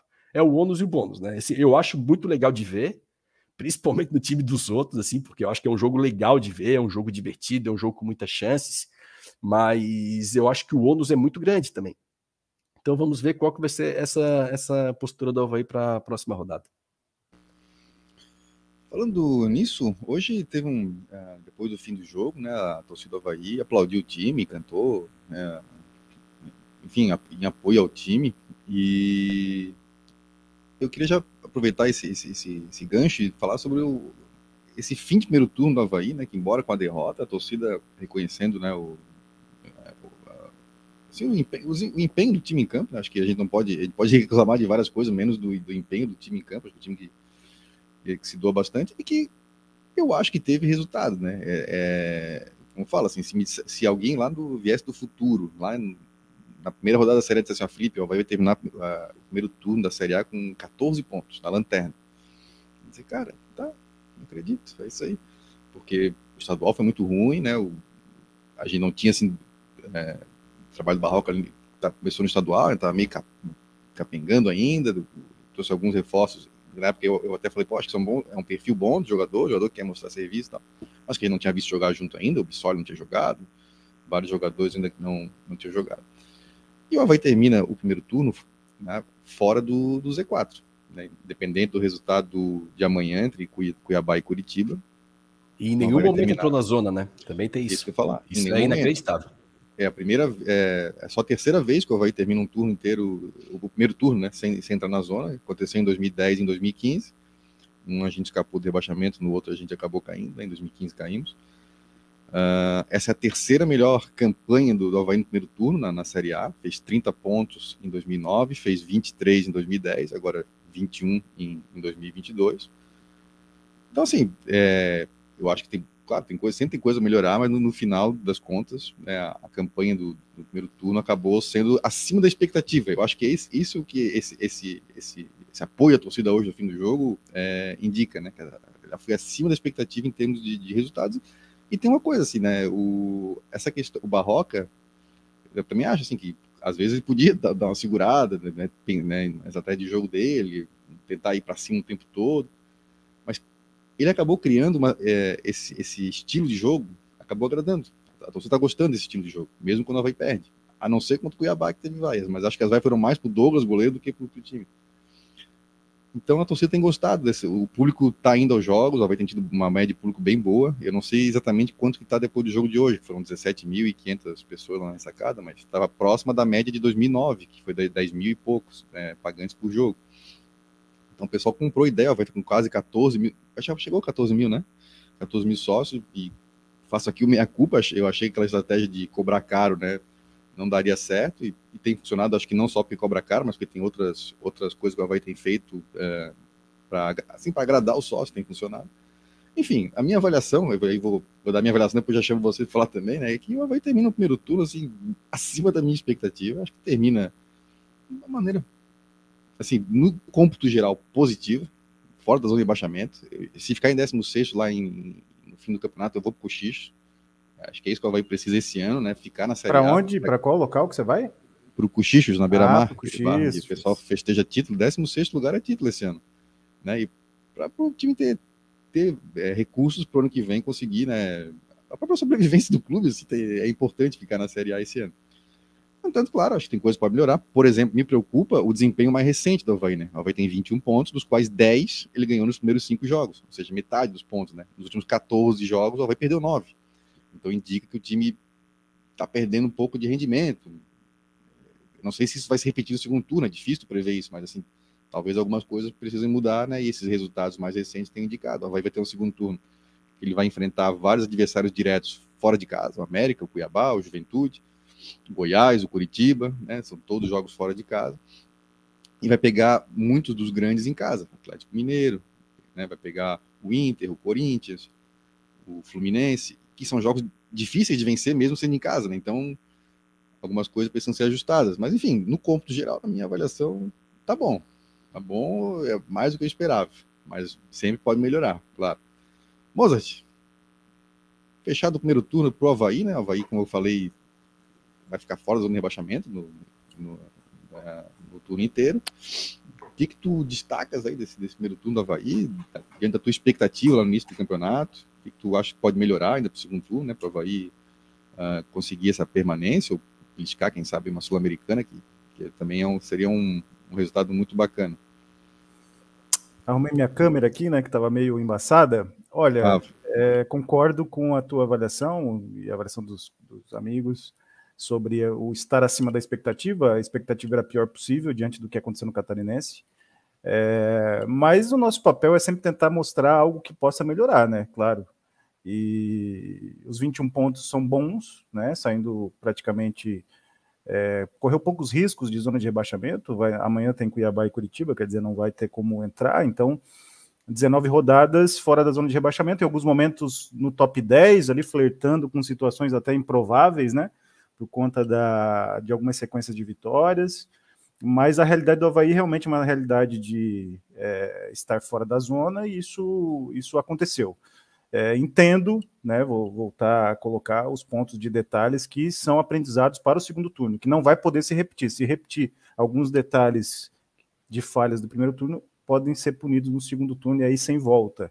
Né? Então, é, até alguns pontos que não foram muitos os que observaram. Nesse jogo contra o Ceará, inclusive, eu estava lembrando, além da falha do, João, do Jean Kleber, que foi citado pelo Ariel, e da falta que o Nonoca teve que fazer para tomar o amarelo, teve uma coisa que me deixou desesperado naquela falta em dois toques. A demora dos jogadores da barreira e que estavam na frente da área para sair na bola. Se o meu time de futsal faz isso, eu fico enlouquecido. Meu time de futsal é escolar, não é profissional. Então a demora de defender a área naquela situação ali, de você tem que sair todo mundo para cima da bola, todo mundo. Todo mundo, todos os jogadores, não pode. Eles, eles reagiram muito tarde e o Vina, que é um bom chutador, sempre foi, aproveitou esse espaço absurdo, né? Então, é, é, o tipo de detalhe, não é fazer a falta. Às vezes você vai ter falha de, de, volante, teve falha do Eduardo hoje, teve falha do Jean Kleber lá com o Ceará. Vai acontecer. O problema não é acontecer a falha de um jogador e de gerar uma falta perigosa. É você tentar recuperar naquilo que você tem tempo para pensar que é uma falta que demorou 200, 200 anos para ser cobrada em dois toques. O cara toca a bola, depois que o Vina estava finalizando, que a defesa saiu para abafar. Então isso não pode acontecer. Claro, é, eu estou aqui pegando o detalhe do detalhe para mostrar que no segundo turno, esse tipo de situação poderia ter virado 0 a 0 o Ceará mais tenso ainda, mais precipitado ainda, e foi no segundo tempo um time muito nervoso, o Ceará. O Havaí teve chances, mas assim, são detalhes que não podem se repetir. Então, essas coisas me deixam mais é, preocupado do que propriamente o Havaí jogar bem como um todo, o Havaí estar acima da expectativa. Isso já é dado da realidade, o torcedor entendeu isso, o torcedor percebe que o Havaí compete, percebe que o Havaí tem uma organização em que pesa as concepções de técnico, mas precisa estar atento aos detalhes. O Havaí tomou muito gol que não foi um mérito absurdo do adversário. Né? Eu acho que o segundo gol, por exemplo, do Flamengo foi mérito do Flamengo. Né? É uma jogada complicada. Mas você pega esse gol do Ceará, não pode sair esse gol. Não pode. Aquele dia contra o Bragantino, que a gente citou o primeiro gol que foi tomado. Tudo bem, o Havaí estava jogando mal? Tava. O primeiro tempo foi um, um arrodeão, como dizem lá no Rio Grande do Sul? Foi. Mas não pode o Luan Cândido estar tá livre como está, e o Luan Cândido faz 500 gols no brasileiro dentro da área, é o jogador mais perigoso da bola aérea do, do, do, do Bragantino, e estava lá livre para fazer o gol. O jogador que dominou a bola depois do escanteio estava livre. Quer dizer, isso não pode acontecer. Então, o trabalho do Barroco é bom, está acima da expectativa, ele é corajoso, tudo isso, mas esses detalhes não podem se repetir no segundo turno. E são detalhes simples. Qualquer time escolar sabe que numa falta em dois lances, no futsal ou no futebol de campo, você precisa sair rápido para abafar o chute. Ah, mas vai sair antes, o juiz não vai mandar voltar. O juiz não vai mandar voltar, só se for uma coisa muito escandalosa. Um time argentino, Ariel, acho que não tomaria nunca aquele gol. Eles iam sair, né? 30 segundos antes. Pra, e eu acho que está correto, tá? Eu acho que tem que ter esse senso de competitividade, de proteger a área, de proteger o gol. Isso tem que ser um espírito muito forte. Eu acho que falta talvez o Barroca incutir um pouco dessa coisa do espírito de defender a área, como se fossem leões defendendo ali a sua, as suas, os seus filhotes, né? Você tem que ter esse espírito, porque o Havaí não tem elementos para qualquer momento eu vou decidir o jogo. Não tem o Arrascaeta, não tem o Gabigol saindo da área, não tem o Pedro, não tem o Everton Cebolinha para fazer uma jogada individual. Você precisa ter esse espírito que vai muito da, da atitude e também de elementos que o técnico pode incutir. Então, como sugestão, tá? Essa questão da, da, dos detalhes em relação a defender a área, isso tem que ser, para mim, o, o, lema. Porque na frente o Havaí vai mostrar algumas situações, o Havaí sempre cria chance de gol, então essas situações me deixam preocupado. E o Marcinho, que é um jogador muito voluntarioso, que foi citado também no chat por vocês, o Marcinho entrou pela esquerda, era muito estranho ali. Ele é um jogador voluntarioso, deve ser uma boa pessoa, né? Mas ele driblando é muito estranho ali. Ele tenta mudar de direção, mas não acontece. Fica a impressão, eu tô, vou até exagerar aqui, que ele tá não conduzindo uma bola, mas acho que chutando um porco espinho, assim, porque fica aquela situação que a bola é meio. A bola tá ali viva, a bola não tá nunca sob um controle completo dele, né? Então, é um atleta também que está sendo exposto a uma situação que eu acho que ele ainda não tem nível, né, para estar. Né? Então, vai achou o Natanael e tem que buscar também para o segundo turno outras soluções para que o Havaí tenha alguns jogadores é, que possam tirar algum coelho da cartola. E eu acho que o Marcinho, nesse momento, não tem essa condição. Até nesse lance da falta, o Mozart, eu ainda comentei no, no grupo com o Silva também, que eu até, eu até acho que a falta foi direta, não, não era uma falta de dois lances, mas estavam, se eu não me engano, dois Isso, destros. a falta foi direta, mas foi batida em dois lances. É, e dois destros na bola. Então, assim, não é aquela falta que tá um destro e um canhoto, que é mais raro tu ver o cara dar o, dar o passe, mas acontece, do cara dar o passe para trás. Pô, quando tem dois destros da bola, tu tem que tá, tem que ter aquele cara, é, aquele cara que tu vai para falta, tá o cara já prontinho para correr aqui, né? Se tocar, se tocar curto, eu vou chegar. É, não, e eu vou o Ariel vai lembrar o que eu vou dizer agora. Para mim, um dos melhores clássicos da minha vida, Havaí Figueirense 2014, Figueirense campeão de oito turnos já, o Havaí já classificado para o quadrangular da morte. O Figueirense ainda acho que foi campeão naquele ano, o Havaí não tinha nada. E eu e o Ariel estávamos no Scarpelli, uma chuva que Deus mandava depois no segundo tempo. E tinha uns 800 nossos só, para muito, se tivesse 800 ali. E aquele clássico eu tinha certeza que a gente ia ganhar. E o Figueirense tinha o Marcos Assunção, que, porra, batia tiro de meta na gaveta, era um negócio inacreditável. E o Havaí era um time cascudo. Tinha até o Pablo, se não me engano, o, o não sei se o Pablo estava, mas o Antônio Carlos estava, o Tava não sei se... se jogou esse jogo. eu não sei se jogou esse jogo. Chegou. Mas, porra, o Havaí tinha Kleber vou Santana. informação aqui, peraí. O Havaí tinha Kleber Santana, o Havaí tinha Eduardo Costa, o Havaí tinha Marquinhos, o Havaí tinha um time cascudo em campo para jogar aquele clássico. E o Figueirense teve várias faltas na entrada da área. O, não sei se o Ariel vai lembrar, mas assim, a, a barreira do Havaí não deixava o Marcos Assunção sossegado. Tipo, ele armava a barreira, o Havaí dava três passos para frente. Você aí reclamava do cara. Chegou aos pés, literalmente chegava nos pés, pois é. Se jogava em cima dele, assim, o cara, ele corria pra bola, os caras saíram correndo, o juiz mandava voltar. E a barreira, ia, ele não conseguiu botar uma bola no gol naquele jogo. E eu acho que eu, eu concordo com o Moço, assim, são, é, o Alvei estava fazendo um grande primeiro tempo contra o Ceará. Teve, de fato, o lance do, da caneta do, do Jean Kleber. Mas assim, o Alvei já tinha perdido três gols embaixo da trave, praticamente, né? Que poderia já ter saído na frente. E uma falta frontal, tu deixa o Vina, porra, na meia-lua, sem ninguém na frente, ele vai botar na gaveta, né? Tem qualidade. Então eu concordo com o Mozart nesses detalhes, assim, falta às vezes isso. Alguns lances assim decidem campeonato, tá? Porque esse jogo com o Ceará, pelo desempenho do Havaí, e eu concordo com o Silva, tá acima do, do esperado. Eu, na verdade, já tô no céu, sabe? Ah, o Havaí, se o Havaí for rebaixado, para mim tá tudo bem, porque eu esperava que já tivesse rebaixado hoje, assim, tipo 2019. E tá brigando, primeiro turno todo fora da zona de rebaixamento. Eu acho também que teve muita desconfiança no trabalho do William Thomas. Ele se mostrou, pelo menos, não tem aquele negócio, às vezes, ah, encaixa, não encaixa e tudo.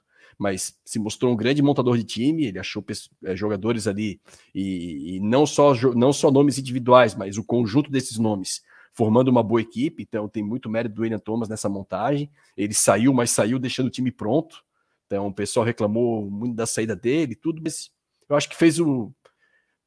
Na pior das hipóteses, saiu, deixou o trabalho feito. Assim, o time foi bem montado, o Havaí superando as expectativas. Agora, a próxima, virando essa página, eu acho que com alguns detalhes o Havaí pode ficar mais próximo de uma permanência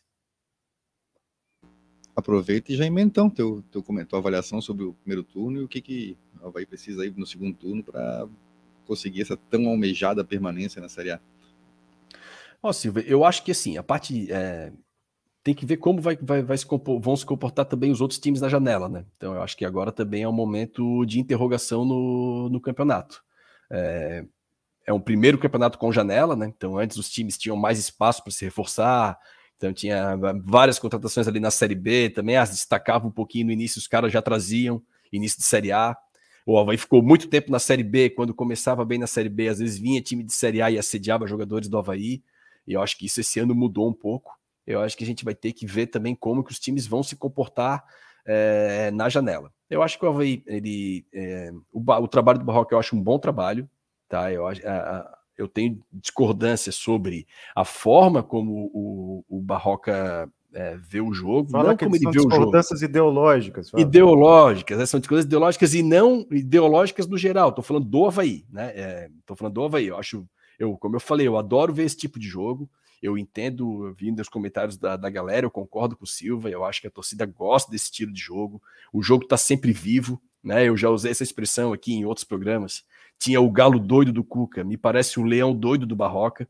Então é um time que está sempre indo pro rolo, está sempre indo pro soco, o jogo está sempre vivo. Eu acho que é, é, é legal de ver, é um, é um, jogo que empolga. A torcida gosta disso, eu, eu respeito. Agora, eu analisando é, aqui, não o Borges torcedor, mas quem está analisando, é, eu não faria isso, né? Mas daí são, é questão de gosto. Agora, analisando dentro do contexto do Barroca, eu acho que ele faz um bom trabalho. Porque o Barroca se propõe, que é jogar no ataque, o Havaí ataca bem. Isso aí eu acho que é ponto pacífico. O Havaí cria situações, o Havaí não tem. Fez bastante gol de bola parada? Fez bastante gol de bola parada. Sofre muito pênalti? Sofre muito pênalti, mas porque ataca muita área também, sofre falta na entrada da área. Então, assim, é mérito também do Havaí. Por outro lado, é o time que mais cometeu pênalti. Por quê? Porque também estão sempre rondando a área. Então é um jogo de trocação. Né? Então são três empates. O que quer dizer? Ou ganha ou perde. O Havaí vai para o soco. Né? Então, para o que o Barroca se propõe, eu acho que o Havaí ataca bem. Eu acho que pequenos ajustes, né? Pequenos ajustes, principalmente de leitura de jogo, né? É, valorizar mais o empate. Eu acho que três empates em 19 jogos é muito pouco. Eu acho que o Havaí poderia valorizar um pouco mais o empate. Eu acho que de grão em grão a gente consegue chegar, chegar na permanência. Eu acho que isso pode ser, pode ser conversado. Não me parece que, o, que é o estilo do Barroca mudar isso.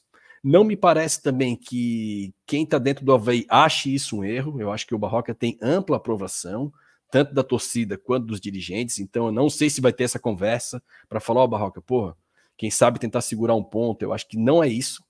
Quando o Havaí se propõe a segurar, o Havaí também não é tão seguro quando o Havaí baixa as linhas. O Havaí fez um jogo com o Inter lá, por exemplo, que o Havaí baixou as linhas, mas o Inter finalizou não sei quantas vezes. O jogo com o Bragantino, o Havaí não teve a bola, mas o Bragantino finalizou quase 30 vezes. Então, mesmo quando o Havaí baixa, o Havaí não é seguro. Então, é o ônus e o bônus, como a gente sempre conversa. Eu acho que os, os pequenos ajustes que o Havaí precisa são ajustes defensivos, né? E de uh, uh, desses detalhes que o Mozart comenta. Eu acho que são, são, são esses detalhes que às vezes nos garantem pelo menos um ponto. Eu acho que o Havaí poderia empatar mais. Se o Havaí empatar um pouquinho mais, eu acho que o Havaí consegue chegar. Porque o Havaí tem seis vitórias. Eu acho que com 12 vitórias, saindo um pouquinho da pontuação, tá? Eu acho que com 12 vitórias é número de vitória de quem escapa. Se fizer 13 vitórias, dificilmente não escapa. Mas acho que com 12 é provável que escape. Só que aí precisa garantir os empatezinhos para completar esse bolo. Agora, se o Havaí mantiver as seis vitórias no retorno e a tabela, olhando na ótica do Havaí, é uma tabela um pouquinho mais complicada, porque o Havaí vai sempre para trocação e ir para trocação fora de casa é um pouco mais complicado. Então ele vai pegar os times que competem com ele fora de casa. Vamos sempre para o soco com eles? Vamos arriscar sempre ganhar ou perder? Porque aí depois nós vamos ter que ganhar dos grandes em casa. E aí, além do jogo, a gente sabe que a camisa pesa um pouco, a gente sabe que na dúvida, porque para finalizar, o Silva comentou do VAR ali, os lances. O que mais me assustou nos lances do VAR hoje foi a rapidez, né? O do Brasil, os caras demoram sempre quatro minutos para. Tô exagerando, para decidir um lance. Pô, ele olhou em 10 segundos e resolveu o do Bissoli. O do Pedro, cara, se fosse ao contrário, nessa dúvida se tocou ou não, é aquele tipo de lance que demora cinco minutos, cara, para ser resolvido. O cara olha, bota na maior câmera lenta possível. Se resbalou na unha, se fosse ao contrário, não fosse o Pedro, fosse o Bissoli, eles iam ficar cinco minutos até ter absoluta certeza que não tocou na mão. E quando é contra o time menor, eu acho que o lance é resolvido rapidamente. Então o Havaí vai ter que entender isso, que agora a tabela inverte. O Havaí fez muita, muitas vitórias contra concorrentes diretos em casa, e agora o Havaí vai pegar esses concorrentes diretos fora, e em casa vai receber muito time grande. Então, eu acho que tem que cuidar muito desses detalhes aí para conseguir êxito. Fora isso, já estou satisfeito com a Série A, mesmo caindo. Então, eu acho que foi muito melhor do que eu esperava. Ariel, tu que vives é, o Havaí assim como nós, mas eu confesso que conheço poucos havaianos que vivem tão intensamente assim, né? Quando o Havaí perde, o dia acaba para Ariel, assim, fica muito bravo, né? E depois do estadual, que foi, foi uma grande foi uma decepção, vamos combinar, né? O Havaí fez uma campanha ruim, embora tenha classificado para as quartas, mas ali no, no frigir dos ovos, em oitavo lugar, foi muito mal nos clássicos, né?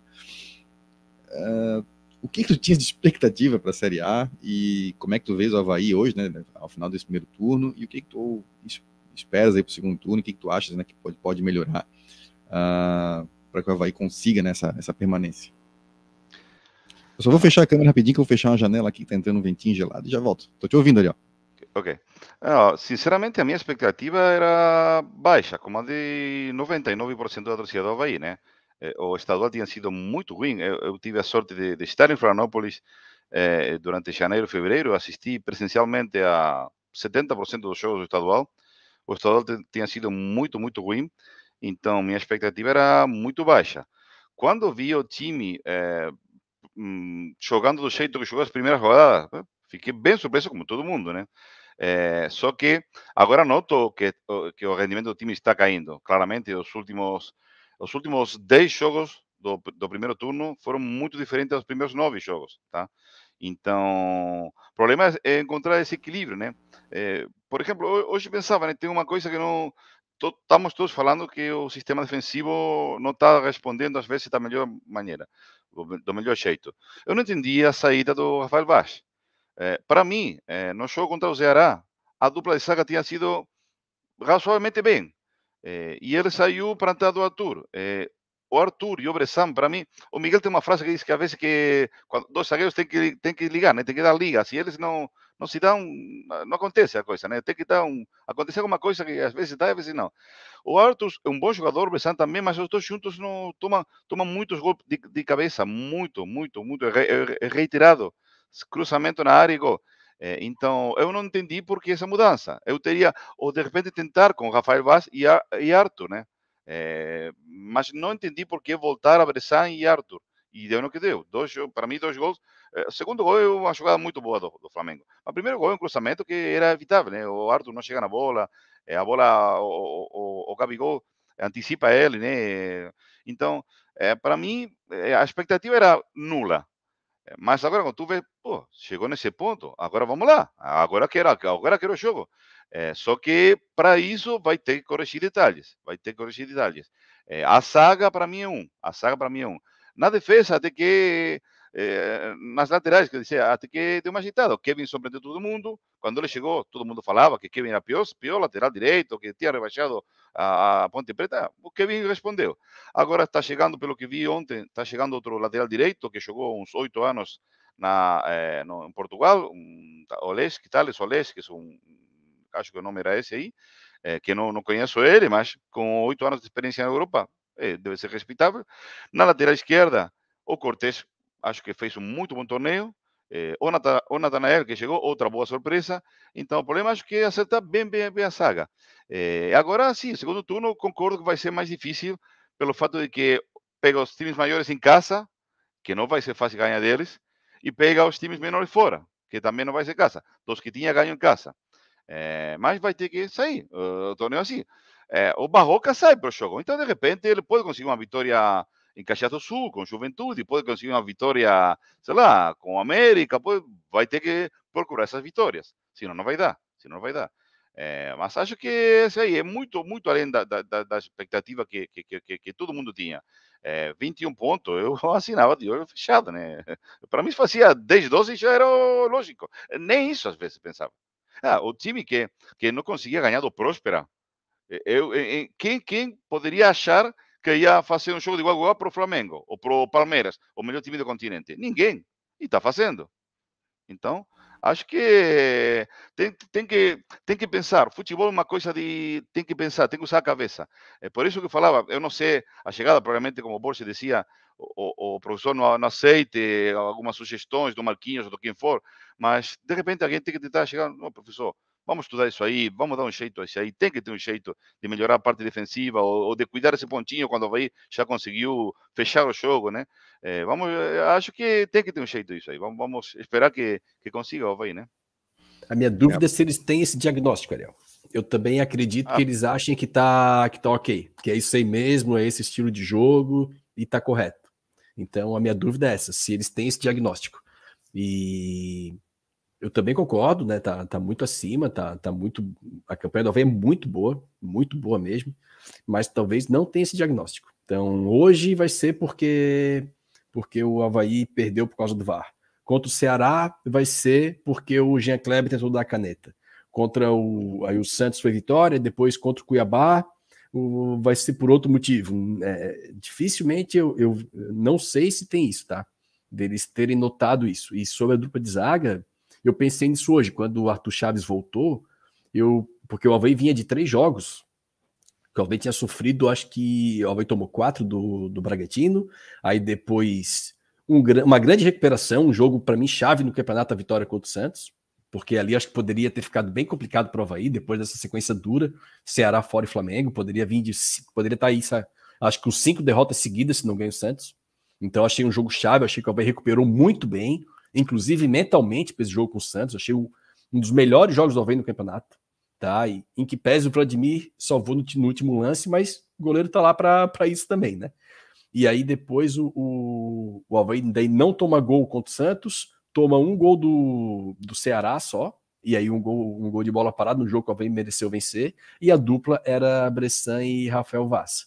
Então aí, quando voltou o Arthur, eu fiquei meio assim, pô, ele mexeu na zaga, e a zaga, aparentemente, aí, não sei, né? Pode também ter coisas do futebol, não sei se exatamente por causa disso, mas a gente sabe que o, que o Arthur, e fez o gol hoje, né? Mas o Arthur ele tem uma deficiência nesse domínio da área, né? Domínio do espaço, né?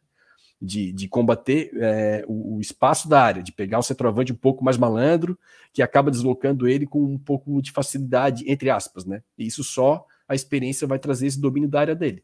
Mas talvez até testar um Rafael Vaz e Arthur Chaves, Talvez o que falte para o Arthur Chaves é um zagueiro com maior porte e o Rafael Vaz, mas eu acho que o Rafael Vaz é um zagueiro que talvez não agrade tanto o Barroca, que ele chega e lenha, né? A bola pinta, ele pum, arquibancada. O jogo com o Santos não teve história.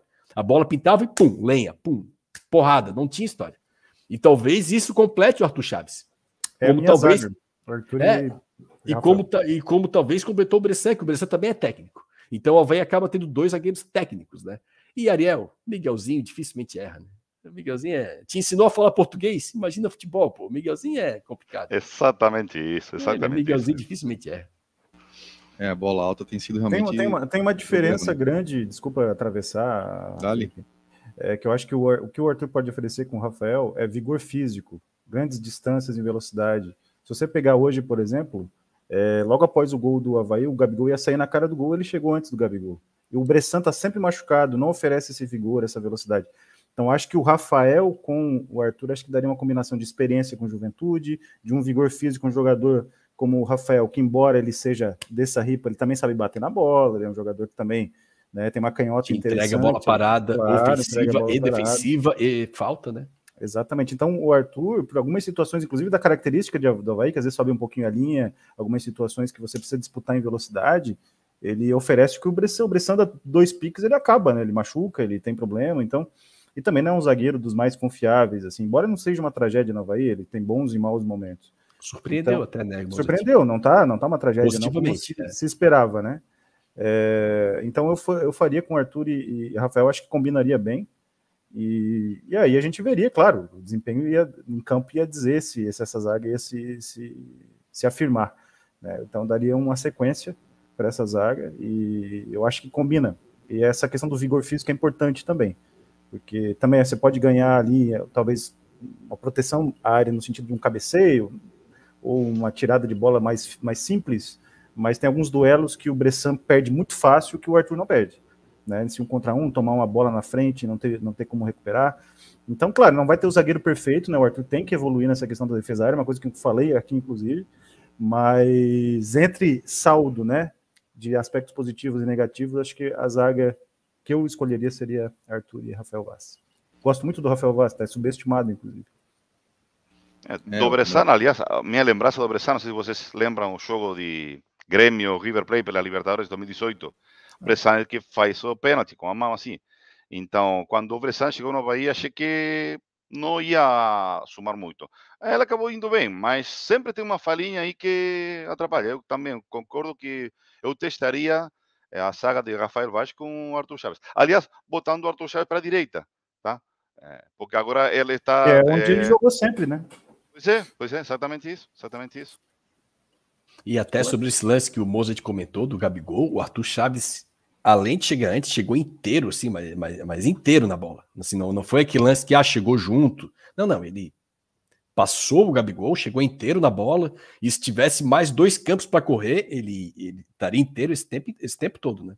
Então eu, eu, eu me surpreendi, na verdade, não com a entrada do Arthur, mas talvez com a saída do Vaz, assim, eu achei, eu não achei que o, mas aí é aquele negócio é o ônus e o bônus, né? Talvez é um técnico que gosta de bola no chão, que gosta que saia sempre tocando. Então, provavelmente o Barroca vai escolher os dois zagueiros mais técnicos para jogar. E aí por isso também, então a gente tem que ver o, o bônus, né? Por isso também o vai cria bastante. Então, vai sai com jogadores mais técnicos, isso vai te render uma melhor saída de bola e mais chances de ataque. Por outro lado, vai te ter um, uma compensação atrás que esses zagueiros não vão te entregar tanto vigor, né? Então, futebol não, não, não, não tem muito mistério. Tu vai ganhar de um lado e vai perder de outro. A não ser, né, times que, com todo o dinheiro do mundo, vão ter jogadores que te entreguem qualquer, é, qualquer estilo de jogo. Agora, no orçamento do Havaí, se tu pegar dois zagueiros mais técnicos, tu vai tomar mais, mais, mais, bola, mais bola no gol. E jogadores que vão bater um pouco mais, como o Vaz é um jogador. Eu, eu gosto, tá? Assim, eu gosto de ter um zagueiro esse mais madeira, gosto tá? Gosto. Eu gosto. A bola picou ali, ele chega. Às vezes também o, o, intimida um atacante ou outro. Ele vai olhar se eu não vou botar meu pé na dividida, que esse caminhão não tem freio. Se eu botar o pé aqui, meu tornozelo vai embora. Então a gente sabe que o jogo também, agora com o VAR diminuiu, né? Mas tem também essa imposição física, é, tudo isso faz parte do futebol. Então, dentro da área, começou de gracinha, chega o Vaz e sem escovar os dentes dá uma encarada no cara, o cara olha assim, é, também não vale a pena, também fica tá tudo bem. Então essas coisas aí, Mozart, pertencem ao futebol, né? Zagueiro bandido. É, o, o Arthur tem que ser mais bandido, é isso que a gente é. pede, né? Hum. O Arthur tem que ser mais bandido, porque tecnicamente ele tem as suas virtudes, é um jogador com físico de nível internacional. A parte física do Arthur é de nível de zagueiro de nível internacional. Ele precisa aprimorar outros aspectos para poder virar um jogador completo de nível internacional. Até saiu uma matéria aí comparando a velocidade que ele atingiu num jogo do Havaí com outros jogadores mundo afora. Ele estava no top 10 do mundo aí, de velocidade, acho que foi 36 km por hora. E é produto do, da boa cabeça dele, da boa bom dia a dia que ele faz, o, os hábitos dele, gosta de treinar, é inteligente, quer dizer, quer evoluir no futebol. Então, outros aspectos ele vai ter que ler o que ele está fazendo de errado para melhorar, porque os, o que ele está fazendo certo já é produto do, do, do, que ele faz desde a base, né? E teve lei do ex, né? Porque ele jogou na base do, do Flamengo um tempinho, então teve uma lei do ex. Ah, é? E até só para finalizar, Silva, desculpa me alongar nesse, nesse ponto, talvez também, e aí não dá para saber, né? Só no decorrer do campeonato, talvez a nossa análise também do, do Arthur Chaves dominar pouco espaço na área também, isso às vezes também porque a dupla dele também não, não entrega isso, né? Então, às vezes, é, algo que o, que o Arthur Chaves tenha que melhorar, talvez com uma dupla que também precise melhorar, né? E o Bressan já tá ali, acho que tem 30 já, ou até próximo 29, né? Então, acho que é isso, né, Silva? O Bressan acho que é 29, né? Deixa eu confirmar isso, aqui. Isso, isso. É 93. 93, eu acho. É, é. são do Ramiro, né? Ramiro e, e a Bressan é uma dupla de terror, né? É, olha, Juventude está de parabéns por revelar os dois. E aí, então, assim, eu acho que talvez isso potencialize, na, na, na, no pior significado da palavra, essa falta de domínio de área do Arthur Chaves, né?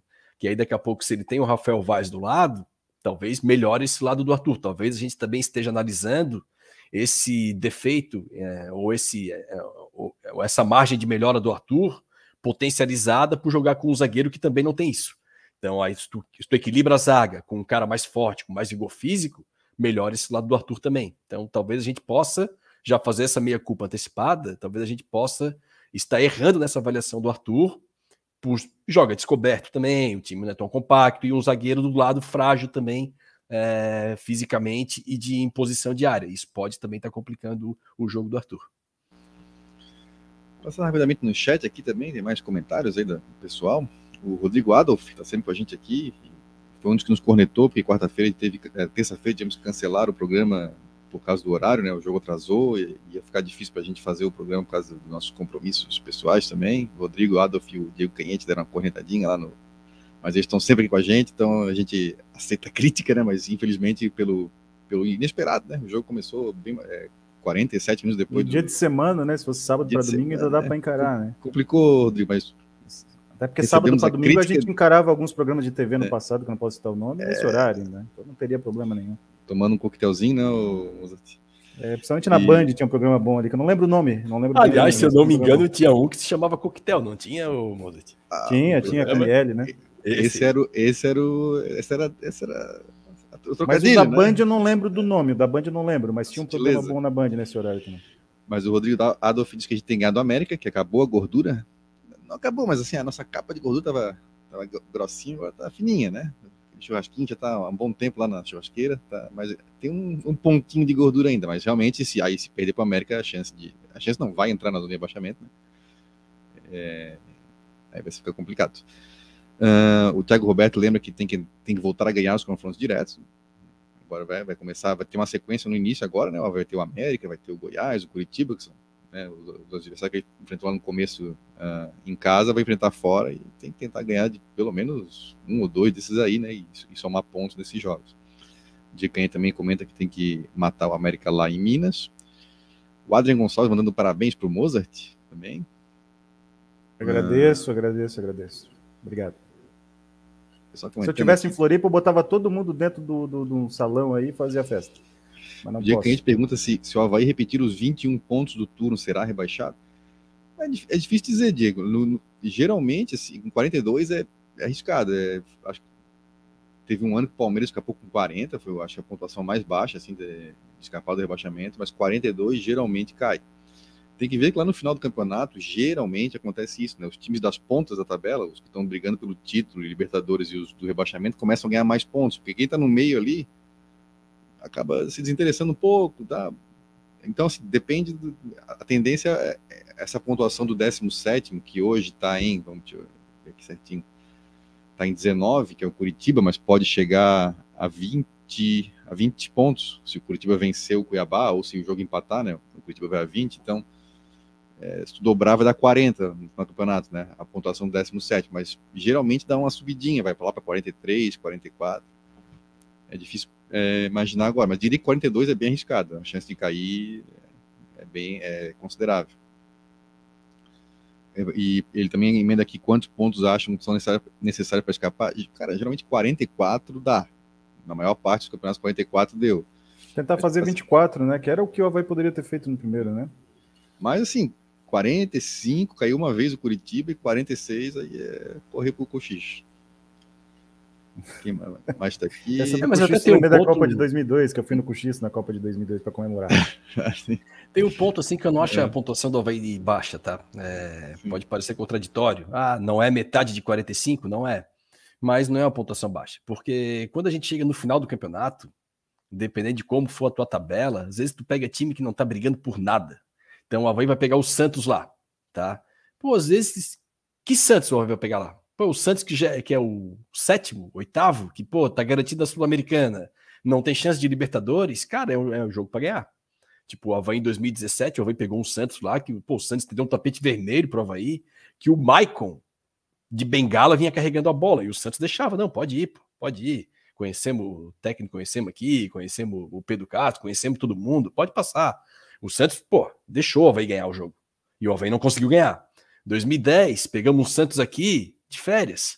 Então, é, é normal. O famoso jogo do Neymar, né? O famoso jogo do Neymar. Ficaram aqui até a metade da semana seguinte.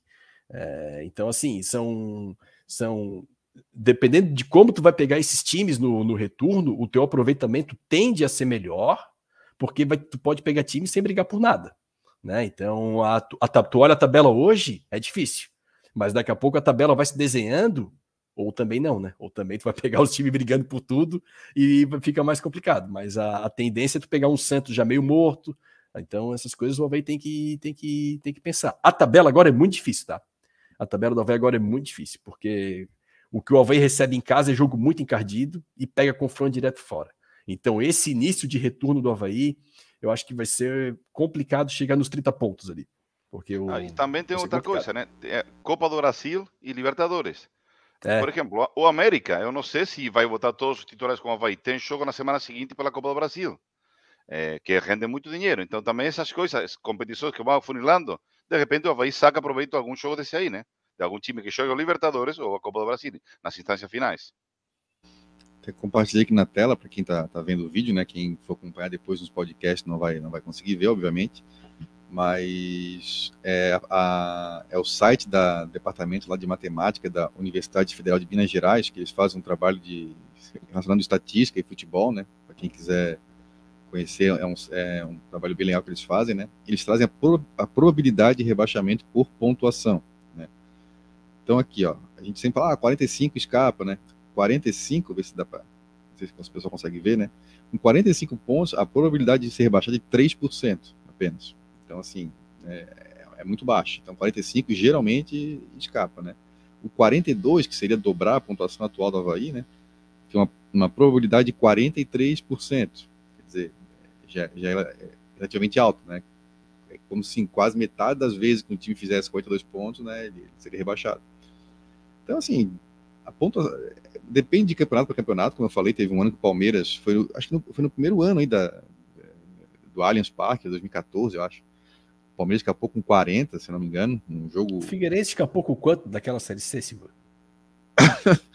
Ganhou com duas vitórias, eu acho que a gente escapou. Pô, sete vitórias sete os caras vitórias, escaparam. Né? Acho que foi. Eles fizeram 40 pontos e ainda sobrou também. ponto. Sobrou pontos. pontos também. E é o outro time fez 38, ainda poderia ter escapado com 39, campeonato de 20 Sim. equipes. Então, Ô, é... Borges, você ficaria feliz se o Havaí ficasse em 13 terceiro? Você acha que é uma boa posição? Eu acho que é uma boa posição, acho que é uma boa posição. 13 terceiro ou 12 segundo? Né? Acho que 13 terceiro nesse momento acho que é melhor, né? É, porque classifica igual para a Sul-Americana e eu acho que é uma, posição pensando no futuro, eu acho que vai ser melhor o Mozart. Então aí está, a probabilidade baixa. Aí a partir de 46 pontos já vai para menos de 1% da, de probabilidade. Então é, é, bem difícil o time cair com. Mas como eu falei, né? Depende do andamento do campeonato. Nós vamos ter certeza lá nas últimas três, quatro rodadas, né? Que nós vamos ter, vamos ver como é que está a pontuação do 17 para ter certeza, né? Silva, só para fechar nisso aí, rapidinho, antes de mudar de assunto, coisa rápida mesmo, que o, que o Ariel falou, eu fui atrás aqui para ver a tabela do América, tá? O América joga hoje, jogou hoje, né? Ganhou do ganhou fora do Atlético Goianiense. Então na quinta-feira ele vai a São Paulo, ele joga fora, então ele tem mais uma viagem, viagem curta e tudo, mas tem mais uma viagem, aeroporto e tal. E aí ele pega o Havaí domingo, 18 horas, e para azar do Havaí ele tem uma semana cheia daí. Então ele pega o São Paulo, pega o Havaí, descansa a semana inteira para pegar o Juventude fora. Então, não sei se eles vão arriscar pegar o Havaí com o time reserva, porque eles vão ter uma semana depois de recuperação. Se talvez pegasse o São Paulo em seguida em casa, e tem um problema também, pega o São Paulo fora, né? A gente tem que torcer para o São Paulo não resolver a parada do primeiro jogo. Então, ser um jogo duro, o América está inteiro na Copa do Brasil, porque se o São Paulo mete 2, 3 a 0, os caras vão jogar com o Havaí como se fosse uma final de Copa. Risco dizer que é capaz de o América poupar contra o São Paulo e jogar o time principal contra o Havaí, se precisar, porque acho que a permanência na Série A eles vão botar mais peso do que uma possibilidade de título Copa do Brasil, que embora esteja nas quartas de final, né, mas a possibilidade de título ainda é, é, bastante difícil. Mas enfim, aqui no botei na tela, né, o, o site aquele da, da, Universidade de Federal de Minas Gerais que, que fala da estatística do futebol, tem sobre Série A, Série B, é bacana, um trabalho bem legal que eles fazem. Quem quiser acompanhar, quem não conhece ainda, né? tá aqui na tela. Agora eu vou já ocultar. Rapaz, falando de segundo turno, essa semana teve uma notícia que, que movimentou bastante a ressacada. O pessoal lá atendeu bastante a imprensa em, em espanhol. Foi a contratação do Paulo Guerreiro, é, centroavante peruano, maior artilheiro da seleção peruana, e jogador de Corinthians, Flamengo, Internacional, jogou também na Alemanha, no, no Bayern, no Hamburgo, Copa do Mundo 2018 pelo Peru, contratado pelo Havaí essa semana, já anunciado e apresentado ontem numa festa muito bonita na, na ressacada. Paulo Guerreiro, que chega na, com 38 anos ao Havaí, está desde outubro do ano passado, sem, sem atuar, e chega para ser o, pelo menos em nome, né, o, grande reforço do Havaí aí no, no segundo turno do campeonato. Chegou agora também o Natanael, já está jogando. Uh, chegou recentemente, eu digo, nessa janela, né? Natan também já está jogando. O, o, Ariel até citou esse lateral que está tá chegando, é Thales Oleques. Eu vi hoje no Twitter um comentário sobre isso. É, não sei se o Havaí já confirmou, tá? Mas enfim, Thales Oleques é um lateral de 28 anos, brasileiro, que joga lá em Portugal já há bastante tempo desde 2013. Está lá em Portugal. Jogou no Braga e no Arouca. Seria esse jogador que, tá, que pode estar tá chegando para o Havaí também. Mas vamos falar sobre o Guerreiro, né? Acho que foi o grande assunto da semana, repercutiu no Peru, porque a torcida do Aliança Lima, que é, não sei se é a maior, uma das maiores lá do Peru, é um dos três grandes lá, né? Junto com o Universitário e o Esporte em Cristal. Eles tinham expectativa que o Guerreiro, que é formado lá da, a família dele tem uma, uma, ligação com a Aliança Lima, um tio dele foi jogador lá do clube, inclusive faleceu num acidente aéreo nos anos 80, que é bem famoso também na, lá no Peru, o time do Aliança Lima acabou né, falecendo, mais ou menos como a Chapecoense, né, aconteceu aqui, o time, o time, todo faleceu num acidente aéreo, e o tio dele jogava né, no, no Aliança Lima, ele também é cria lá da base deles, eles tinham essa expectativa de que ele voltasse, mas ele acabou acertando com o Havaí e gerou uma repercussão grande lá no Peru, né, o pessoal do Aliança meio brabo e os, os rivais, né, é, festejando, tirando um sarro e acompanhando, né, agora, né, o Havaí também nas redes sociais, é, para acompanhar o Guerreiro, que é o maior da seleção peruana, seria, sei lá, sei lá, o Ronaldo Fenômeno, nasce com, com um time do, do, Peru, alguns anos, sei lá, né, seria uma repercussão assim, talvez nesse nível, né, o Ronaldo não é o maior, não é o maior artilheiro do, do, do, do Brasil, mas assim, já seria mais ou menos esse nível, assim, já é mais veterano, assinar com o time de lá, né. Paulo Guerreiro, Ariel, começar com tu que, que falas castelhano também. Primeiro, quer saber, eh, teve alguma repercussão na, na, Argentina? Ele nunca jogou aí, né? Mas é um nome conhecido no futebol sul-americano também. Paulo Guerreiro, o que, que, te parece? É uma boa contratação? É, vai agregar ao que o Havaí tem hoje né, no seu elenco de atacantes? O Havaí tem bastante, muitos atacantes no elenco, são, se não me engano, são 10 ou 11 no, no elenco agora, embora tenha saído o Copete e tal. Mas o Paulo Guerreiro está chegando aí. O que, que tu achaste dessa contratação? Tá guerreirizado, como muitos estão aqui em Florianópolis? O que, que, te, que, que te parece? Olha, aqui foi, foi saiu no nosso veículo de comunicação, saiu no Jornal Olé, eh, na, na, na capa do jornal digital, saiu. É, na ESPN, na TV, passaram a notícia. Aqui Guerreiro é um jogador muito conhecido, claramente, né, pelo futebol sul-americano. Então, eu estou garantizado. Olha, olha se, vou te dizer uma, uma coisa. Olha se estou garantizado que ontem à noite fui com a família, fomos todos a jantar um restaurante peruano e comi um ceviche em honor à apresentação do Guerreiro. Assim que estou, garantizado. É, não, falando sério agora, é sério, é, foi, foi comer ceviche ontem à noite, mas além disso, é, acho que um, o Havaí pode ser muito importante para o Havaí. Para o Havaí. Tomara seja muito importante. É, eu, só, eu só fico com a ressalva física. Ele se apresentou num estado físico muito bem, mas como falou Barroca na, hoje na, na coletiva, ele está bem, está fininho, tá, beleza. Ele treinava, só que ele treinava treinamento físico, não futebol. Ele faz quase um ano que não faz um treinamento de futebol. Então, é, vai demorar para pegar ritmo. Aliás, eu não, eu não acho, não estou certo de que seja relacionado para o jogo com o América. É, talvez para o próximo jogo com o Corinthians. É, então, é, tomara que dê certo, porque o Havaí precisa. O, o Vicioli, a gente aqui já falou do Vicioli, né? um, é, um, é um bom atacante, um cara que luta o jogo inteiro, um ótimo batidor de pênaltis, mas às vezes ele quer enfeitar muito a bola e daí dá que não faz o gol. Ele já teve três, quatro situações desse jeito. O Guerreiro não, é o contrário. O Guerreiro botar a bola com zagueiro, goleiro, vai tudo para dentro.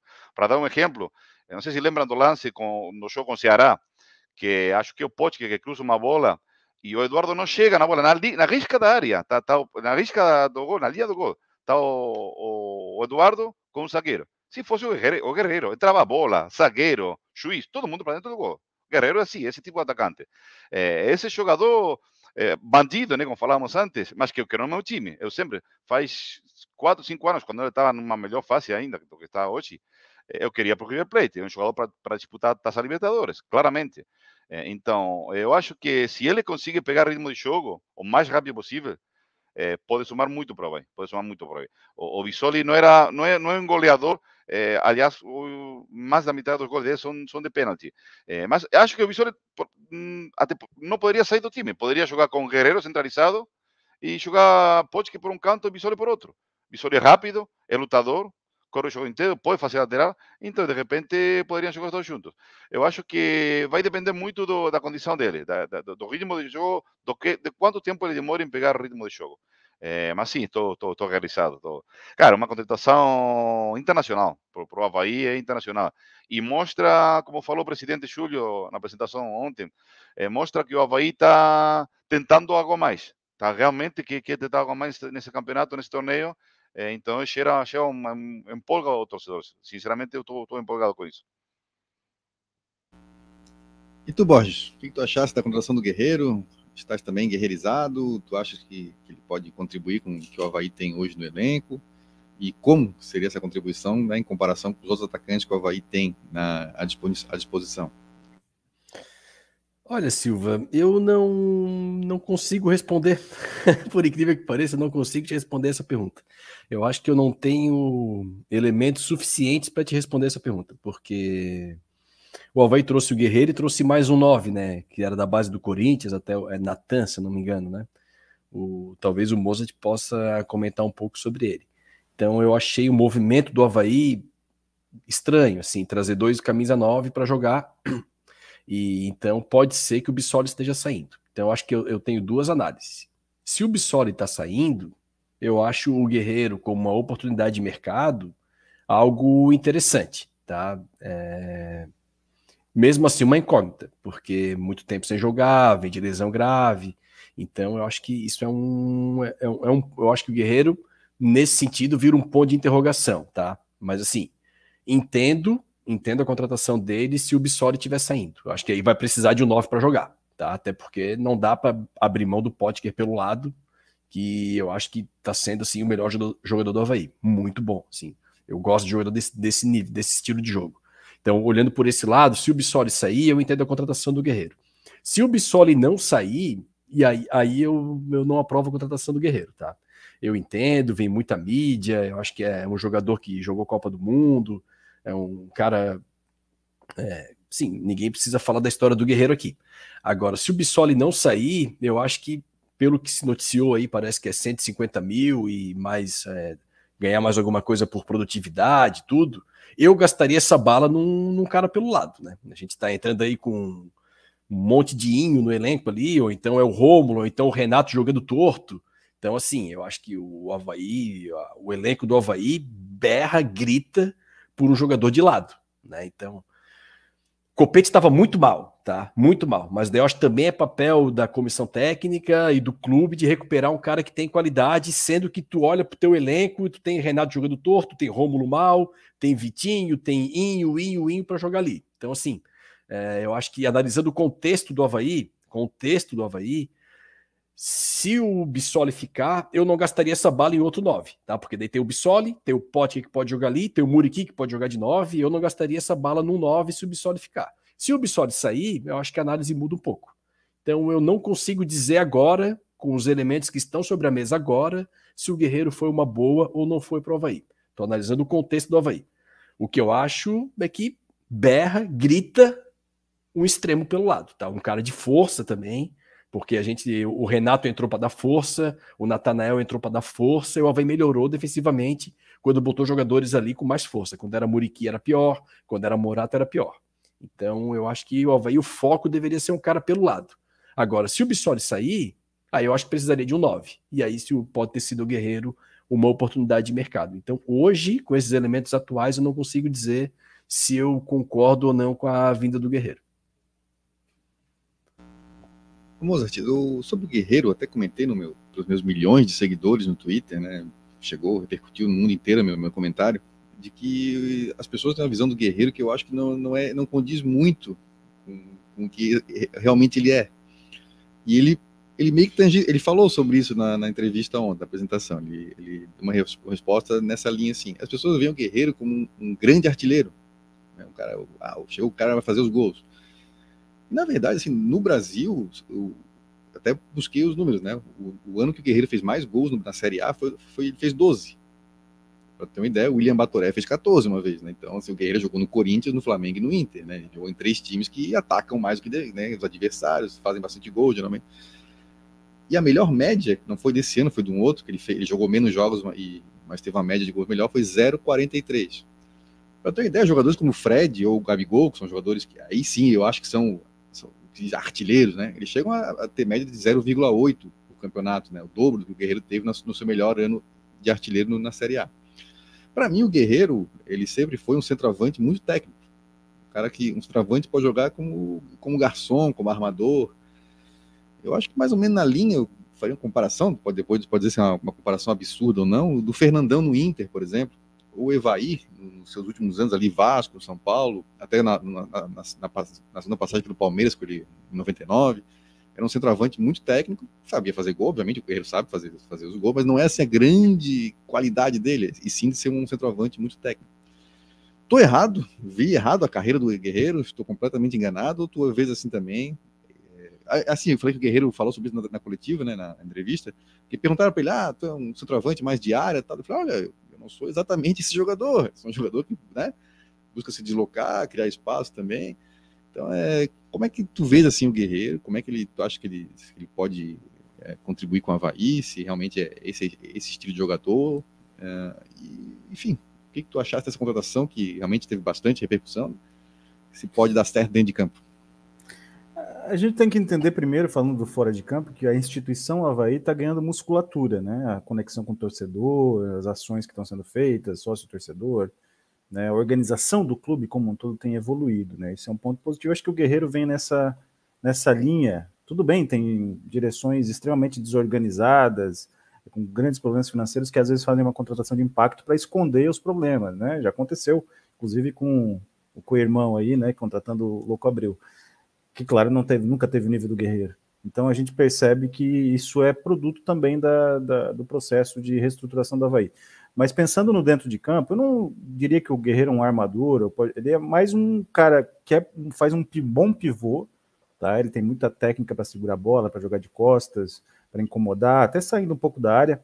Ele tem essa característica. Talvez a, a comparação que eu poderia usar, claro que o Guerreiro muito mais talentoso, muito mais técnico, seria um pouco do que foi o Aloysio Chulapa no São Paulo, que recebia a bola, que era um facilitador, que jogava de costas, né? O Guerreiro mais técnico, né? Com mais nível internacional, tal, com tudo que a gente já sabe da carreira do Guerreiro. Inclusive, vocês falaram em Argentina, ele foi artilheiro da Copa América 2011, que foi na Argentina, né? Então, o Guerreiro tem mais recurso, tem muito recurso, então ele é um facilitador, mas faz os seus gols também. Né? Ele tem essa característica de finalização. Ele fez o gol do título mundial do Corinthians em 2012 num gol de centroavante clássico, né, de pegar um rebote ali meter de cabeça para dentro. Então ele sabe fazer esse tipo de gol, né? Mas ele tem esse lado de facilitador. Agora, as questões físicas que foram citadas, né? Como é que ele vai se colocar, se ele vai conseguir ter uma sequência de jogos, como é que ele vai se comportar. Eu acho uma aposta melhor que o Natan, tá? Eu já falei do Natan aqui. O Natan é jovem, tem 22 anos, mas o Natan tecnicamente é bem abaixo, não tem tanto vigor assim, ele é alto, ele pode disputar uma bola aérea, mas ele entrou nos jogos assim completamente pálido, né, contra o Ceará e contra o Flamengo. Então, eu vejo um jogador que não tem o nível que o Havaí precisa, Natan, minha visão, né? Eu sei que o Barroca trabalhou com ele na base do Corinthians, mas eu acho que o Guerreiro é uma opção importante, que, claro, vai se provar no dia a dia se ele conseguir ter uma sequência de jogos sem lesão, coisa que ele não conseguiu principalmente no Internacional, que foi o clube mais recente aí que ele teve oportunidade no Brasil. Então, acho válida com o asterisco de entender se ele vai conseguir é, ter essa, essa sequência. Ele oferece bastante coisa, tá? Ele oferece algumas situações que o Havaí não tem ainda no elenco. E eu acredito que dentre as op opções de mercado no momento, acho que foi uma opção válida. Questões financeiras, de salário, o que, que vai acontecer ou não, também não tenho essas informações todas, mas o que mais preocupa não é isso, na minha visão. Se ele, ele pode se pagar se ele conseguir dar alguns pontos para o Havaí nessa Série A e ajudar o Havaí a permanecer é, na primeira divisão. É, eu vou dizer assim que eu estou guerreirizado. Eu acho que pode dar certo. Os poréns, vou fazer alguns poréns, tá? É, eu acho que o Havaí tem é, muitos atacantes no elenco, sabe? O Borges até comentou que falta gente de lado, e realmente falta gente boa para jogar no lado, mas tem muita gente para jogar no lado, só que falta qualidade, né? Então, o Havaí tem, tem muitos atacantes no elenco, acabou de trazer o Natan, né? Então, pô, dois centroavantes na janela, enquanto outras posições, assim, talvez, é, talvez não, mais carentes, a própria zaga, eu acho que daria para trazer mais gente. É, às vezes para jogar de médio também, né? O Havaí, quando perde ali o Bruno, o Eduardo, já, já sente um pouco também, né? Enfim, mas assim, feito essas ressalvas, pensando assim, no, no, Guerreiro, eu acho que, cara, pode acrescentar bastante. É um, é um cara que eu acho bastante, muita técnica, né? Um cara que segura bem a bola, que é uma coisa que gente não tem esse perfil. O Bissoli não é esse perfil, né? O Bissoli é um trovante muito mais assim de, de, de brigar, de se doar mais, né? para o time do que ser um cara que, que faz assim, que chama-se a parede, né? Que segura a bola, que tem um bom passe, uma boa visão de jogo, não é muita dele, é um perfil diferente. Tem que ver a questão física, obviamente. Informações assim, primeiro que falar que ele fisicamente está tá alguém, está dentro do peso, né? Como o Ariel comentou, né? Claro, ele está treinando parte física, né? Tem que treinar, jogo, treinar bola, tem que pegar ritmo de jogo, tem que readaptar, vamos dizer, né? Ao futebol. Mas assim, acho que a gente, até comentei essa questão dos gols, assim, se a gente tiver expectativa, é, assim, ó, pô, não, o Guerreiro vai chegar, vai meter 12 gols no retorno, cara, dificilmente, assim, seria um ponto fora da curva até da, da, própria carreira dele na Série A. Mas vai ser um cara que vai, vai talvez ser um facilitador na frente ali, para o Havaí ter um pouco mais a bola na frente, né, e criar chance de gol. Então, acho que é uma aposta válida. Eu gostei, não, não só pelo nome. Vocês sabem que eu sou, às vezes, eu sou tido como o corneta do jogador veterano, né? Porque, pô, mas acho que pode funcionar. Acho que pode funcionar. É um perfil que o Havaí não tem no elenco. Só acho que assim, a, a janela vai ter dia 15 de agosto, né? Se for possível, também reforçar outras posições e, e tentar achar, né? Um espaço para esses atacantes que estão no elenco. Agora eu sei que o Paulo Baia foi para o Brusque, né? Então tem, atacantes que, não, que entram e não acrescentam, né? Tem que tentar achar um, um espaço para eles aí para liberar um pouco a folha também. Mas, cara, tô guerreirizado, a torcida tá guerreirizada, todo mundo comprou ideia. Já tô vendo se tem algum local aí que aluga, aluga lhamas para eu ir na ressacada no próximo jogo, que contra o Corinthians vai dar também um monte de gente, então é trânsito, já vou de lhama. Dá para pontuar contra o Corinthians, hein? O Corinthians Dá. não controla jogo nenhum. O VP, é, o Victor Pereira, é muito bom técnico, está potencializando um monte de gente, mas o, o, Corinthians não é seguro, não tem solidez defensiva, tá? E não controla jogo. Hoje ganhou do Atlético Mineiro no né? carisma do Vitor Pereira, quase que no pacto. Não fez nada para ganhar o jogo. Então é jogo que vai ter que entrar com personalidade, que é jogo para ganhar, ou pelo menos para empatar. Tá? Não é jogo, ah, o Corinthians vem aqui. O Corinthians é um time frágil e pode perder para qualquer time. Inclusive, perdeu para o Ceará, jogando muito pior do que o Havaí jogou contra o Ceará. Ah, muito pior. O Havaí jogou muito mais bola. Então o Havaí também tem que entender, às vezes, a parte psicológica, essa coisa do ambiente. Quer dizer, ah, vem o Corinthians. Não, vem o Corinthians e vai jogar e tem todas as condições de pontuar contra o Corinthians, tá? Desculpa antecipar essa questão, porque eu lembrei que o Corinthians não controla jogo nenhum. Hum. É, então... Uma, uma, pergunta, voltando ao Guerreiro, para o Borges, para quem quiser, né? Você não acha que o Guerreiro pode jogar junto ao Visoli na frente? No caso do Visoli não sair? Boa, ia perguntar isso. Ah, tá, desculpa, então, me antecipei. Não, foi até, Acabou? Foi até a pergunta do Felipe Matos aqui no, no chat também. Eu acho que podem jogar juntos. Eu acho que podem jogar juntos. Alá Gabigol e Pedro, né? É. Mas é um, é, um, é um esquema que deixa o meio bem despovoado, né? Então, não, não, talvez para momentos do jogo, sim. Agora, por exemplo, o jogo de o primeiro tempo hoje foi muito bom do Havaí, né? Acho que todo mundo concorda e talvez um dos melhores primeiros tempos do Havaí no ano, se tu colocares a qualidade do adversário, né? o Guerreiro, talvez, nesse time, o Havaí não faça um primeiro tempo que nem hoje. Então, assim, é, é já é um centroavante. É, eu comentei, assim, para o estilo de jogo que o Havaí tem, que é de muita movimentação, de pressão na saída de bola do adversário, talvez o Guerreiro não se encaixe tão bem. E aqui não estou discutindo a qualidade do Guerreiro, tá? Eu acho um grande centroavante, assim, ó, é, não sei se hoje ainda é, provavelmente pela idade não vai jogar no mesmo nível que já jogou, mas ainda é um centroavante muito bom, mas do jeito que o Havaí joga, de pressionar o adversário na saída de bola o tempo todo, um jogo de movimentação, porque ah, o Bissoli não tem jogado tão bem, muito gol de bola parada. Mas, pô, o Bissoli daqui a pouco tá na ponta direita gerando é, superioridade numérica, o Bissoli tá na ponta esquerda gerando superioridade numérica, o Bissoli às vezes sai da área, domina e sai tocando. Então ele é um jogador que te traz mobilidade. Talvez eu ficasse um pouco mais empolgado com um jogador como Guerreiro num time que jogasse com linhas baixas, bola longa, coisa que o Havaí não faz, porque o assunto pega um time com bola longa, tu tem o Guerreiro na frente, tu pega a bola, puf, bola no Guerreiro, ele abre o braço, ele domina, ele segura, ele sofre falta, ele dá tempo do time sair. O Havaí não é esse time.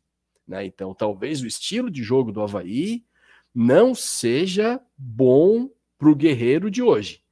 Talvez não seja. O Guerreiro antigamente já gostava disso, de segurar a bola, de, de, de, de usar muito bem o corpo, é um cara que faz muito bem parede e tudo, e se dá muito bem em times que jogam um pouco até sem posse.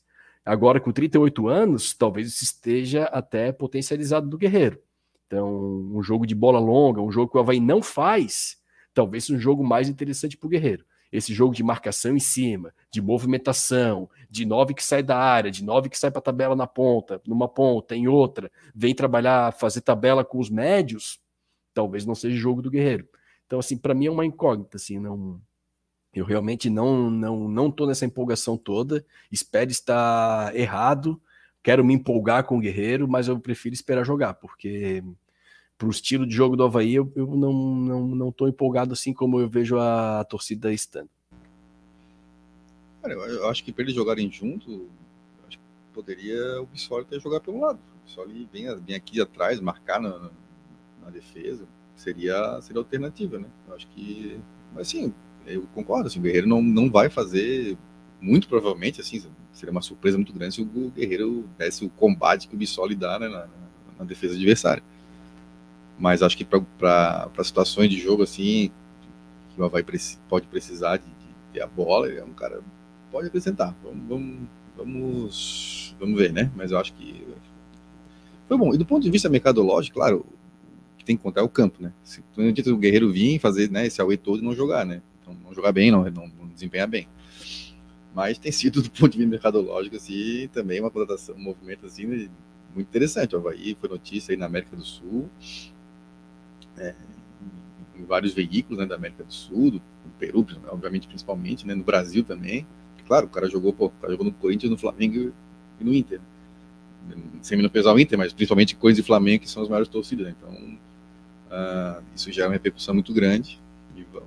Enfim, agora vamos. Agora falta ele fazer a parte dele em campo, né, para confirmar esse, esse movimento mercadológico aí dentro de campo também. Aliás, o, sobre Guerreiro, é um, um, assunto que também ganhou destaque essa semana aí, foi o, o anúncio dele, né? Um vídeo, é, o pessoal preparando o ceviche, peru, é, manezinho, né?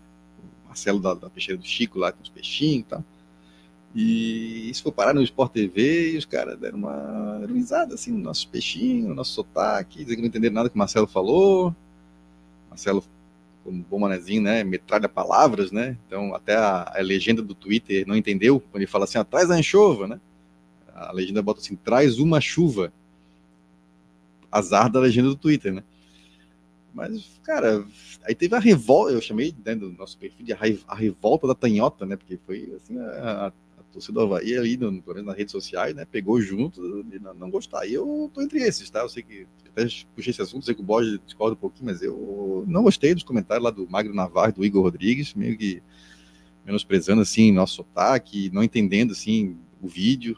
Acho que eles não entenderam o vídeo, porque o vídeo não é feito lá para eles, lá no Rio, saber que o Havaí contratou o Guerreiro. É, o vídeo é feito para torcedores do Havaí, que entendem quem é o Marcelo da Peixaria, que, que, que, né, que tem a relação com o peixe aqui na cidade, que é uma cidade de. O personagem símbolo da cidade é o é pescador, pô. Então, tem, tem essa, esse lado né, cultural. E repercute muito bem o vídeo na torcida do Havaí, assim, na, nas redes sociais. O pessoal gostou, compartilhou, recebi no WhatsApp, e, cara, foi legal. Pra mim, assim, botou peixe, né, cara, já me ganhou. É nem uma vez, eu, vou me alongar aqui rapidinho, lá no trabalho a gente tinha uma agência de publicidade que era de, de Porto Alegre, né? E tinha um cara, o, o publicitário lá, era Felipe, nome dele, inclusive uma vez ele falou assim, cara, lá no Rio Grande do Sul é assim, ó, tu, tu qualquer peça, tu bota um boi, uma vaca, pronto, o pessoal já se identificou. Pode ser o cara de Porto Alegre, que nunca viu um boi na vida, mora no apartamento, tá, mas botou um boi aqui, não faz parte, o gaúcho se identifica com aquilo ali. É, eu sou eu com peixe, botou um peixe ali, pronto, já é manezinho, já me identifiquei. Mas achei que o vídeo ficou legal.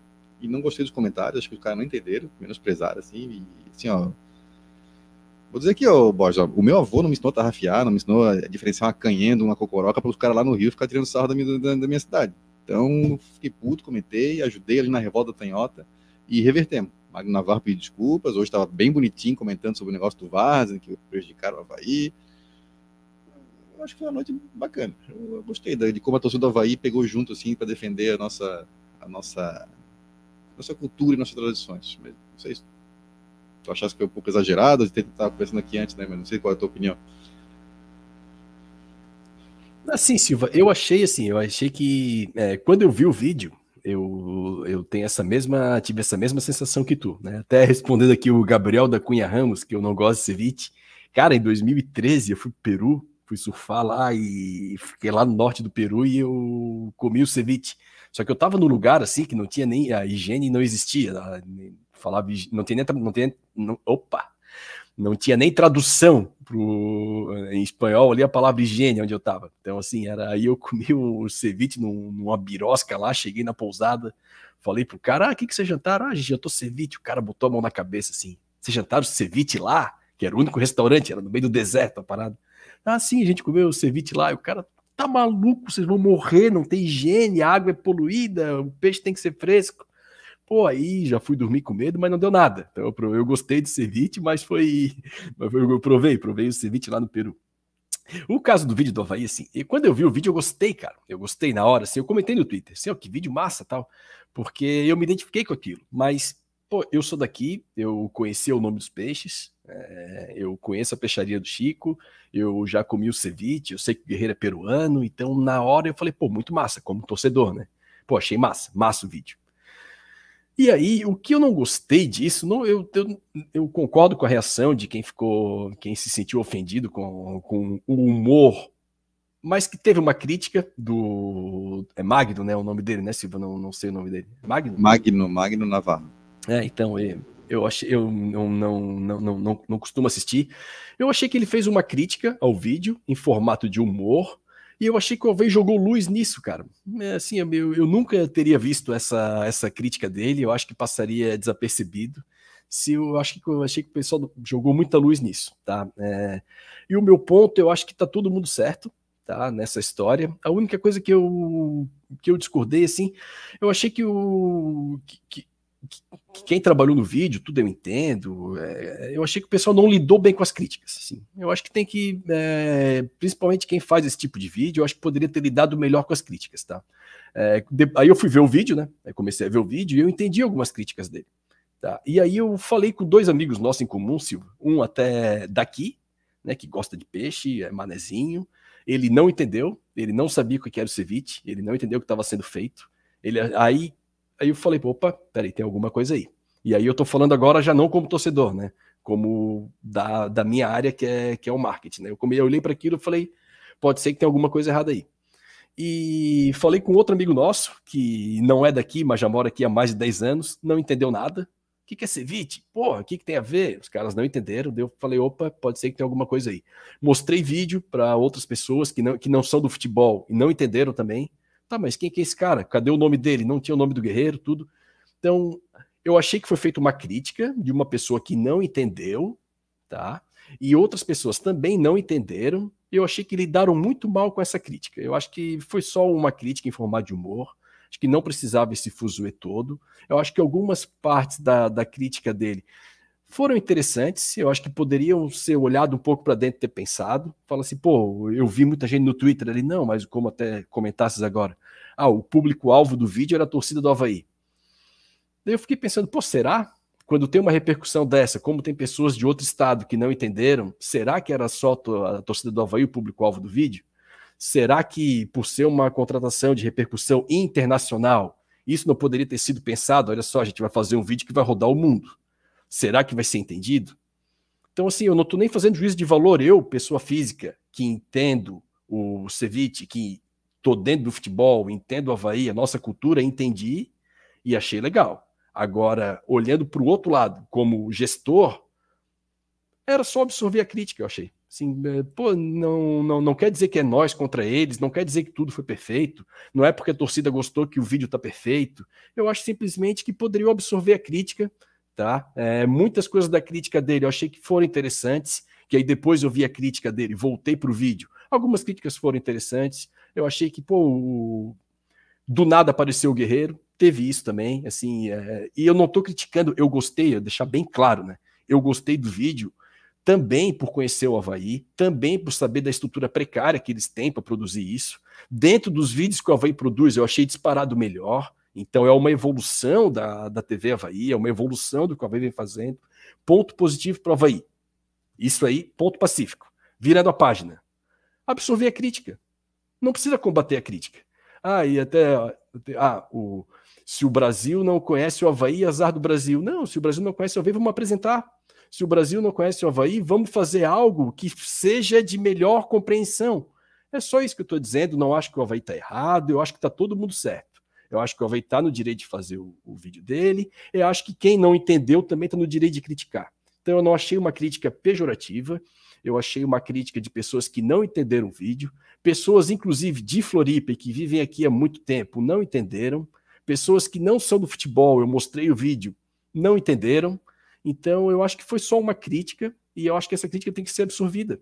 É, minha dúvida é minha, minha dúvida não. O meu ponto é esse. Eu acho que a crítica poderia ter sido absorvida e o público-alvo do vídeo, para mim, daí depois analisando como profissional da área, não era só a torcida do Havaí.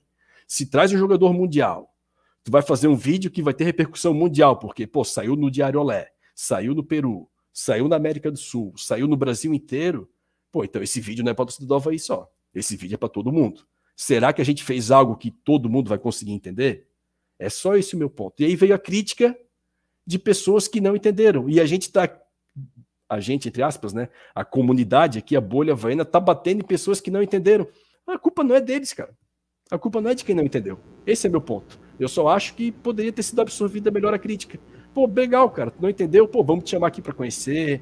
É, a gente fez o vídeo para nossa cultura aqui. É uma pena que tu não entendeu. Talvez pudesse ter ficado um pouco mais claro. Talvez a gente pudesse ter contextualizado melhor e olhar um pouquinho para dentro e falar: pô, será que o vídeo foi realmente perfeito? Será que a gente não poderia ter melhorado alguma coisa? Será que não teve outras pessoas que não entenderam? O meu ponto é só esse. A minha, única crítica é a forma como lidaram com quem não entendeu o vídeo. Minha única crítica é essa. Assim, eu achei que o vídeo ficou bacana, eu achei que dentro da possibilidade do Havaí talvez fizeram o melhor possível de quem está lá dentro. Acho isso tudo isso é verdade. Agora acho que poderia ter lidado melhor com a crítica. Minha, o, o, o que eu não gostei em todo esse episódio foi a forma com que lidaram com a crítica. Teve gente que é daqui que não entendeu.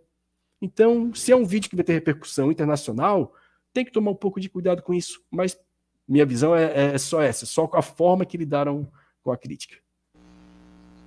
É, eu falei, eu acho que eles foram debochados demais, não entenderam. Assim, ó, o vídeo fala ser vítima manezinho. Então, assim, a pessoa tem que entender o que é manezinho. Se ela não entende, já começa por aí, né? Aí vai começa a desfiar um monte de comentários, assim. Até eu consigo todos falando do sotaque. Ah, porque botou um peixe. Mas, é, tem que entender por que tem um peixe lá, né? E, cara, eu. Não sei, achei que a não pegou junto e acho que eles sentiram, entenderam que não, não ficou legal talvez não fariam isso com outros estados, sabe? Isso que eu, eu fico mais puto, assim. Né? Com outros estados, talvez vinham medir mais a palavra, mas como é contra o Havaí, né? Vai lá e fala. É, eu até não acompanho ele, né? Não sei se ele faz isso com, com outros clubes, né? Então eu não posso te dizer se é uma prática comum daquele programa. Eu sei que eles têm uns quadros de humor naquele programa, mas eu realmente não sei dizer se é algo comum. É, me pareceu algo na, na quem, é, quem viu na, antigamente aquele piores clipes do mundo da MTV que tu bota uma peça para rodar e aí tu começa a fazer críticas, buscar detalhes ali para fazer uma crítica, para tentar deixar algo engraçado. Me pareceu isso, assim. Eu só acho que, inclusive, pessoas daqui não entenderam. Só isso, assim. Então, não, e isso não é uma crítica ao vídeo, tá? Não é uma crítica ao vídeo. Eu acho a forma como lidaram com a crítica, eu achei que talvez tenha passado um, um pouco do ponto. A crítica, absorve a crítica, talvez olhe para dentro, pô, será que não dá para melhorar? Será que não é um vídeo que muito, será que eles não entenderam? Será que outras pessoas também não entenderam? Pô, se muita gente não entendeu, se só minha torcida entendeu, e é um vídeo que vai rodar muitos lugares, se só minha torcida entendeu, talvez eu tenha errado aqui. Só isso, só uma pequena reflexão de absorver a crítica e, e talvez melhorar o que já está sendo melhorado. Então, deixar isso bem claro. Dentre os vídeos do Havaí, eu achei disparado melhor. Então, mas eu só acho que poderia ter absorvido a crítica e não ter batido de frente com a crítica. Para dar meu, meu ponto de vista quanto isso. Né? Sim, eu, eu, pessoalmente eu gostei do vídeo. É, para mim foi gostei muito do vídeo. É, aqui compartilhei com o pessoal daqui, aqui com as pessoas que eu, particularmente falei com três pessoas, três pessoas que estão ligadas no futebol. Eles entenderam, é, entenderam a relação do ceviche com o Peru e entenderam sabendo, ah, Florianópolis, sim, Florianópolis tem, tem praia, tem, tem, tem muito peixe, tá? Entenderam normalmente. Eh, o Guerreiro, uma pessoa conhecida aqui, e gostaram. Eu gostei do, do vídeo.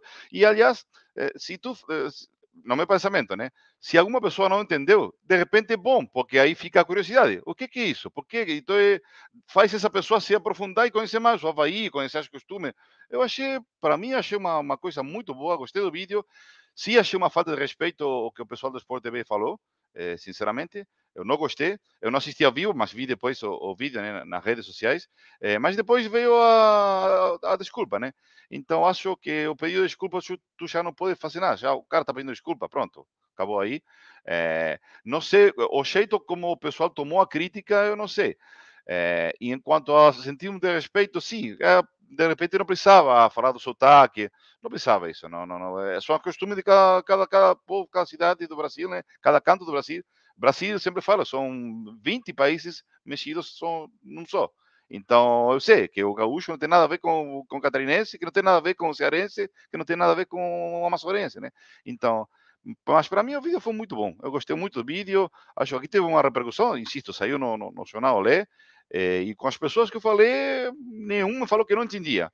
Entenderam? É um vídeo, apresentação, né? Também não tem que ser uma formalidade, fazer uma peça de teatro, né? É um vídeo, uma figura, figurativo, né? E o vídeo juntou as costumes manezinha, o peixe com o guerreiro, com o peru, com o ceviche. Para mim tá ótimo. Eu, para mim tá nota 10. Destacar, como o Ariel comentou, também a, a, a postura do Magno Navarro, Navarro também, logo depois, tipo assim, não, pô, foi bacana. Mal, reconheço, né? E até porque a parte que ele falou ali de não entender o que o cara tá falando, a gente que é daqui, dependendo do nível do manezinho que a gente está conversando, a gente também não entende. Aqui em Palmas, quando eu vou no barraco de pescador ali, eu não entendo a parada, o que eles estão falando. Assim, eu, se eles estão falando entre eles, eu olho assim, eu, eu pego alguma coisa. Mas dependendo do que for, eu também não consigo absorver, né? Então, eu tive, que, é eu tive, eu tive que... que... repetir três, quatro vezes para aprender. Tem que entender, mas sim. tem que repetir, tem que entender. É assim. Muito bem, rapaziada. Acho que até o Mozart ele foi buscar um lanche, pelo que comentou aqui no chat interno, acho que foi abduzido lá pelo, pelo pessoal do lanche. E até tinha um comentário aqui, o Juan Bonifácio, pedindo para ele falar sobre o Natan, esse travante que era da base do Corinthians, no último programa que a gente fez, que já faz um tempinho daí, né? O, o Natan tinha sido anunciado e o Mozart comentou sobre, sobre ele, sobre a base do Corinthians, que era um, um cara grande, forte, um centroavante bem, bem de não é a parte técnica, né, pelo menos na base do Corinthians que ele mostrou, não era o principal dele, sim um centroavante de área, né? Aquele, esse sim, um centroavante mais fixo, vamos dizer assim. Isso na base do Corinthians, depois ele jogou lá na Espanha, é, no Racing de Ferrol, né? Então mas, assim, eu dei na, eu dei na pesquisada também, né? nisso. Eu dei na pesquisada nisso. Ele estava jogando na terceira divisão da Espanha, no Racing de Ferrol. Ele fez quatro gols nesse último torneio, que foi o torneio do, da temporada anterior, né? Eu até pesquisei, assisti os gols, e assim, é um jogador assim de, de área, né? Ele não jogava, não era titular, às vezes botava nos últimos 15, 20 minutos, quando o time precisava de empatar. Então é aquele típico centroavante fixo, aquele grandão que vai, cabeceia. Não acho tecnicamente um, grandes coisas, é, eu acho que é só para compor elenco, ou para alguma situação em particular. Né? Um jogo que está tu está perdendo 1 a 0, está todo cruzamento, daí bota um grandão para ver se dá uma cabeçada. Mas não acho que só acho que é para compor elenco, não acho que vai vai mudar muito a estrutura do Havaí. Aí, até a gente trouxe caras do Ercílio Luz, né? Então, assim, talvez ele seja melhor. Talvez o nível que ele jogue lá seja melhor do que o nível do, do que os jogadores do Ercílio estejam atuando aqui, né? Mas eu concordo com o Ariel, pela, pela caracteri, pelas características físicas dele, jogador que não tem no elenco, né? Também, às vezes, é importante lembrar, o Alvin não tem esse cara alto no elenco, e às vezes precisa, né? circunstância de jogo, o Alvin quando pegou o Cuiabá, que fez linha de cinco aqui, fala, pô, tá difícil entrar, pô, vamos botar um cara grande lá no meio, tentar uma bola longa, tentar brigar, acho que para circunstância de jogo pode ser, pode ser interessante, não, não conheço, nunca vi jogar, mas eu acho que veio por característica é, característica e o Barroca conhecer, né? Então o Barroca já trabalhou e viu a necessidade no elenco. Então vamos dar um crédito aí para o pro professor e quem sabe seja um cara que, que possa nos ajudar. Rafa que passou pela base do Corinthians também, ainda conheceu o Natan de lá, o Mozart comentou isso também. Rapaz, então o Mozart não, não sei se, se volta, então acho que quase duas horas de programa aí, uma hora e 59 minutos. Uh, vamos encerrando então esse programa, né? Uh, Pós-jogo aí contra o Flamengo, falamos um pouquinho também sobre o Paulo Guerreiro, sobre vídeo da apresentação do Paulo Guerreiro, sobre a campanha do Havaí no primeiro turno. E agora o Havaí vai enfrentar então na próxima rodada, já abrindo o retorno, a vigésima rodada do Campeonato Brasileiro. O América lá em Belo Horizonte, jogo que inicialmente estava marcado para as 11 da manhã do dia 31, próximo domingo, passou para as 18 horas. Então vai ser no final do domingo, na semana que vem, jogo lá no, no Estádio Independência em Belo Horizonte. Esse então, é, Borges, valeu, mais um programinha para conta e saudações, boa semana. Deixa o teu recado final para a rapaziada aí. Valeu, Silva, boa noite, amigo. Ariel, boa noite, um prazer falar contigo. Deixar aqui para a posteridade, né, os parabéns novamente ao Mozart, que deve estar indo buscar um baita de um X, um X merecido e deixar boa noite aos nossos colegas aí. Obrigado por terem nos acompanhado aí nesse programa, mais de duas horas batendo papo sobre o Havaí. Uma, uma derrota dolorida, né? Como foi a derrota para o Ceará, aquela derrota que quando tu joga bem, é a derrota que machuca mais, né? Eu prefiro, entre aspas, né? Prefiro tomar quatro como tomei do Bragantino, sabendo que, pô, não, um jogo que eu não espero nada do, do jeito que está desenhado, do que derrotas como a de hoje, derrota como a do Ceará, são derrotas que, que machucam mais, né? Mas é isso aí. Vamos seguir. Série A é difícil mesmo. E agora vai, vai ter um início de turno bem complicado e talvez decisivo para o futuro da competição. Ariel, valeu mais uma vez a presença. Obrigado aí pela, pela companhia nesta noite de domingo, falar sobre o nosso Havaí. Uma, uma ótima semana para ti aí na, em Buenos Aires. Em Lanús, na verdade, né? Na, na grande Buenos Aires. No último programa, o Ariel me tirou uma dúvida né, que, eu, que, eu, que eu tinha fui ter pesquisado também na Wikipédia, né, o, o Ariel, mas eu queria perguntar para ti, que tem muito mais conhecimento né, sobre que a, a, cidade de Buenos Aires, ela, ela não pertence à província de Buenos Aires, né, ela, ela é uma cidade autônoma, né, então é o Distrito Federal deles, né, é a cidade de Buenos Aires, como se fosse né, o nosso DF, e, aí, e a província de Buenos Aires é, seria o estado de Goiás, por exemplo, né, que está tá no entorno ali. Então, uma boa ótima semana em Lanús, na grande Buenos Aires, e obrigado pela presença e deixa o teu recado final para a raça. Tá, Felipe, muito, como sempre, muito primeiro de todo, muito obrigado pelo convite. Sabe que gosto muito de falar do Havaí, das coisas do Havaí. É, tendo sido uma semana assim meio ruim, né? Outro dia fiquei assim meio chateado com o jogo com o Ceará, hoje a mesma coisa, né? Mas bola para frente, como falei agora um pouco, o Havaí está muito além das minhas expectativas, então vamos, vamos com fé para esperar um segundo turno bom, é, corrigir alguns detalhes e que consigamos ficar na, na Série A, eh, qual seria, para o centenário do Havaí para o ano que vem, seria uma coisa muito, muito legal. Eh, e bom, quero agradecer, eh, tenho aí um pessoalzinho assistindo, a, a tia Liane na Cachoeira, o meu amigo Marcos Queiroz na Trindade, eh, o Fino lá em Cobraçol. Eh, tem um pessoal aí distribuído pela ilha e até pelo continente, tá? Então, estamos assistindo e, bom, como sempre, agradecer a Florência, minha filha, que me ajuda com, com, a, com a iluminação, todo esse tipo de coisas. assim que, valeu. É, vamos bola para frente e vamos aí, com fé para frente, que esse time nos vai dar uma, uma alegria se, se Deus quiser. Valeu, o Mozo te mandou mensagem aqui no WhatsApp, caiu a internet dele, infelizmente ele teve um probleminha lá na internet, não pôde estar aqui no encerramento, só mandou um saludo, um abraço para todo mundo aí. É isso aí, raça, valeu, voltamos então, possivelmente no próximo domingo, né, contra o América, se novamente não atrasar o jogo por causa de falta de luz. A gente volta no próximo domingo no pós-jogo contra o América lá em Minas.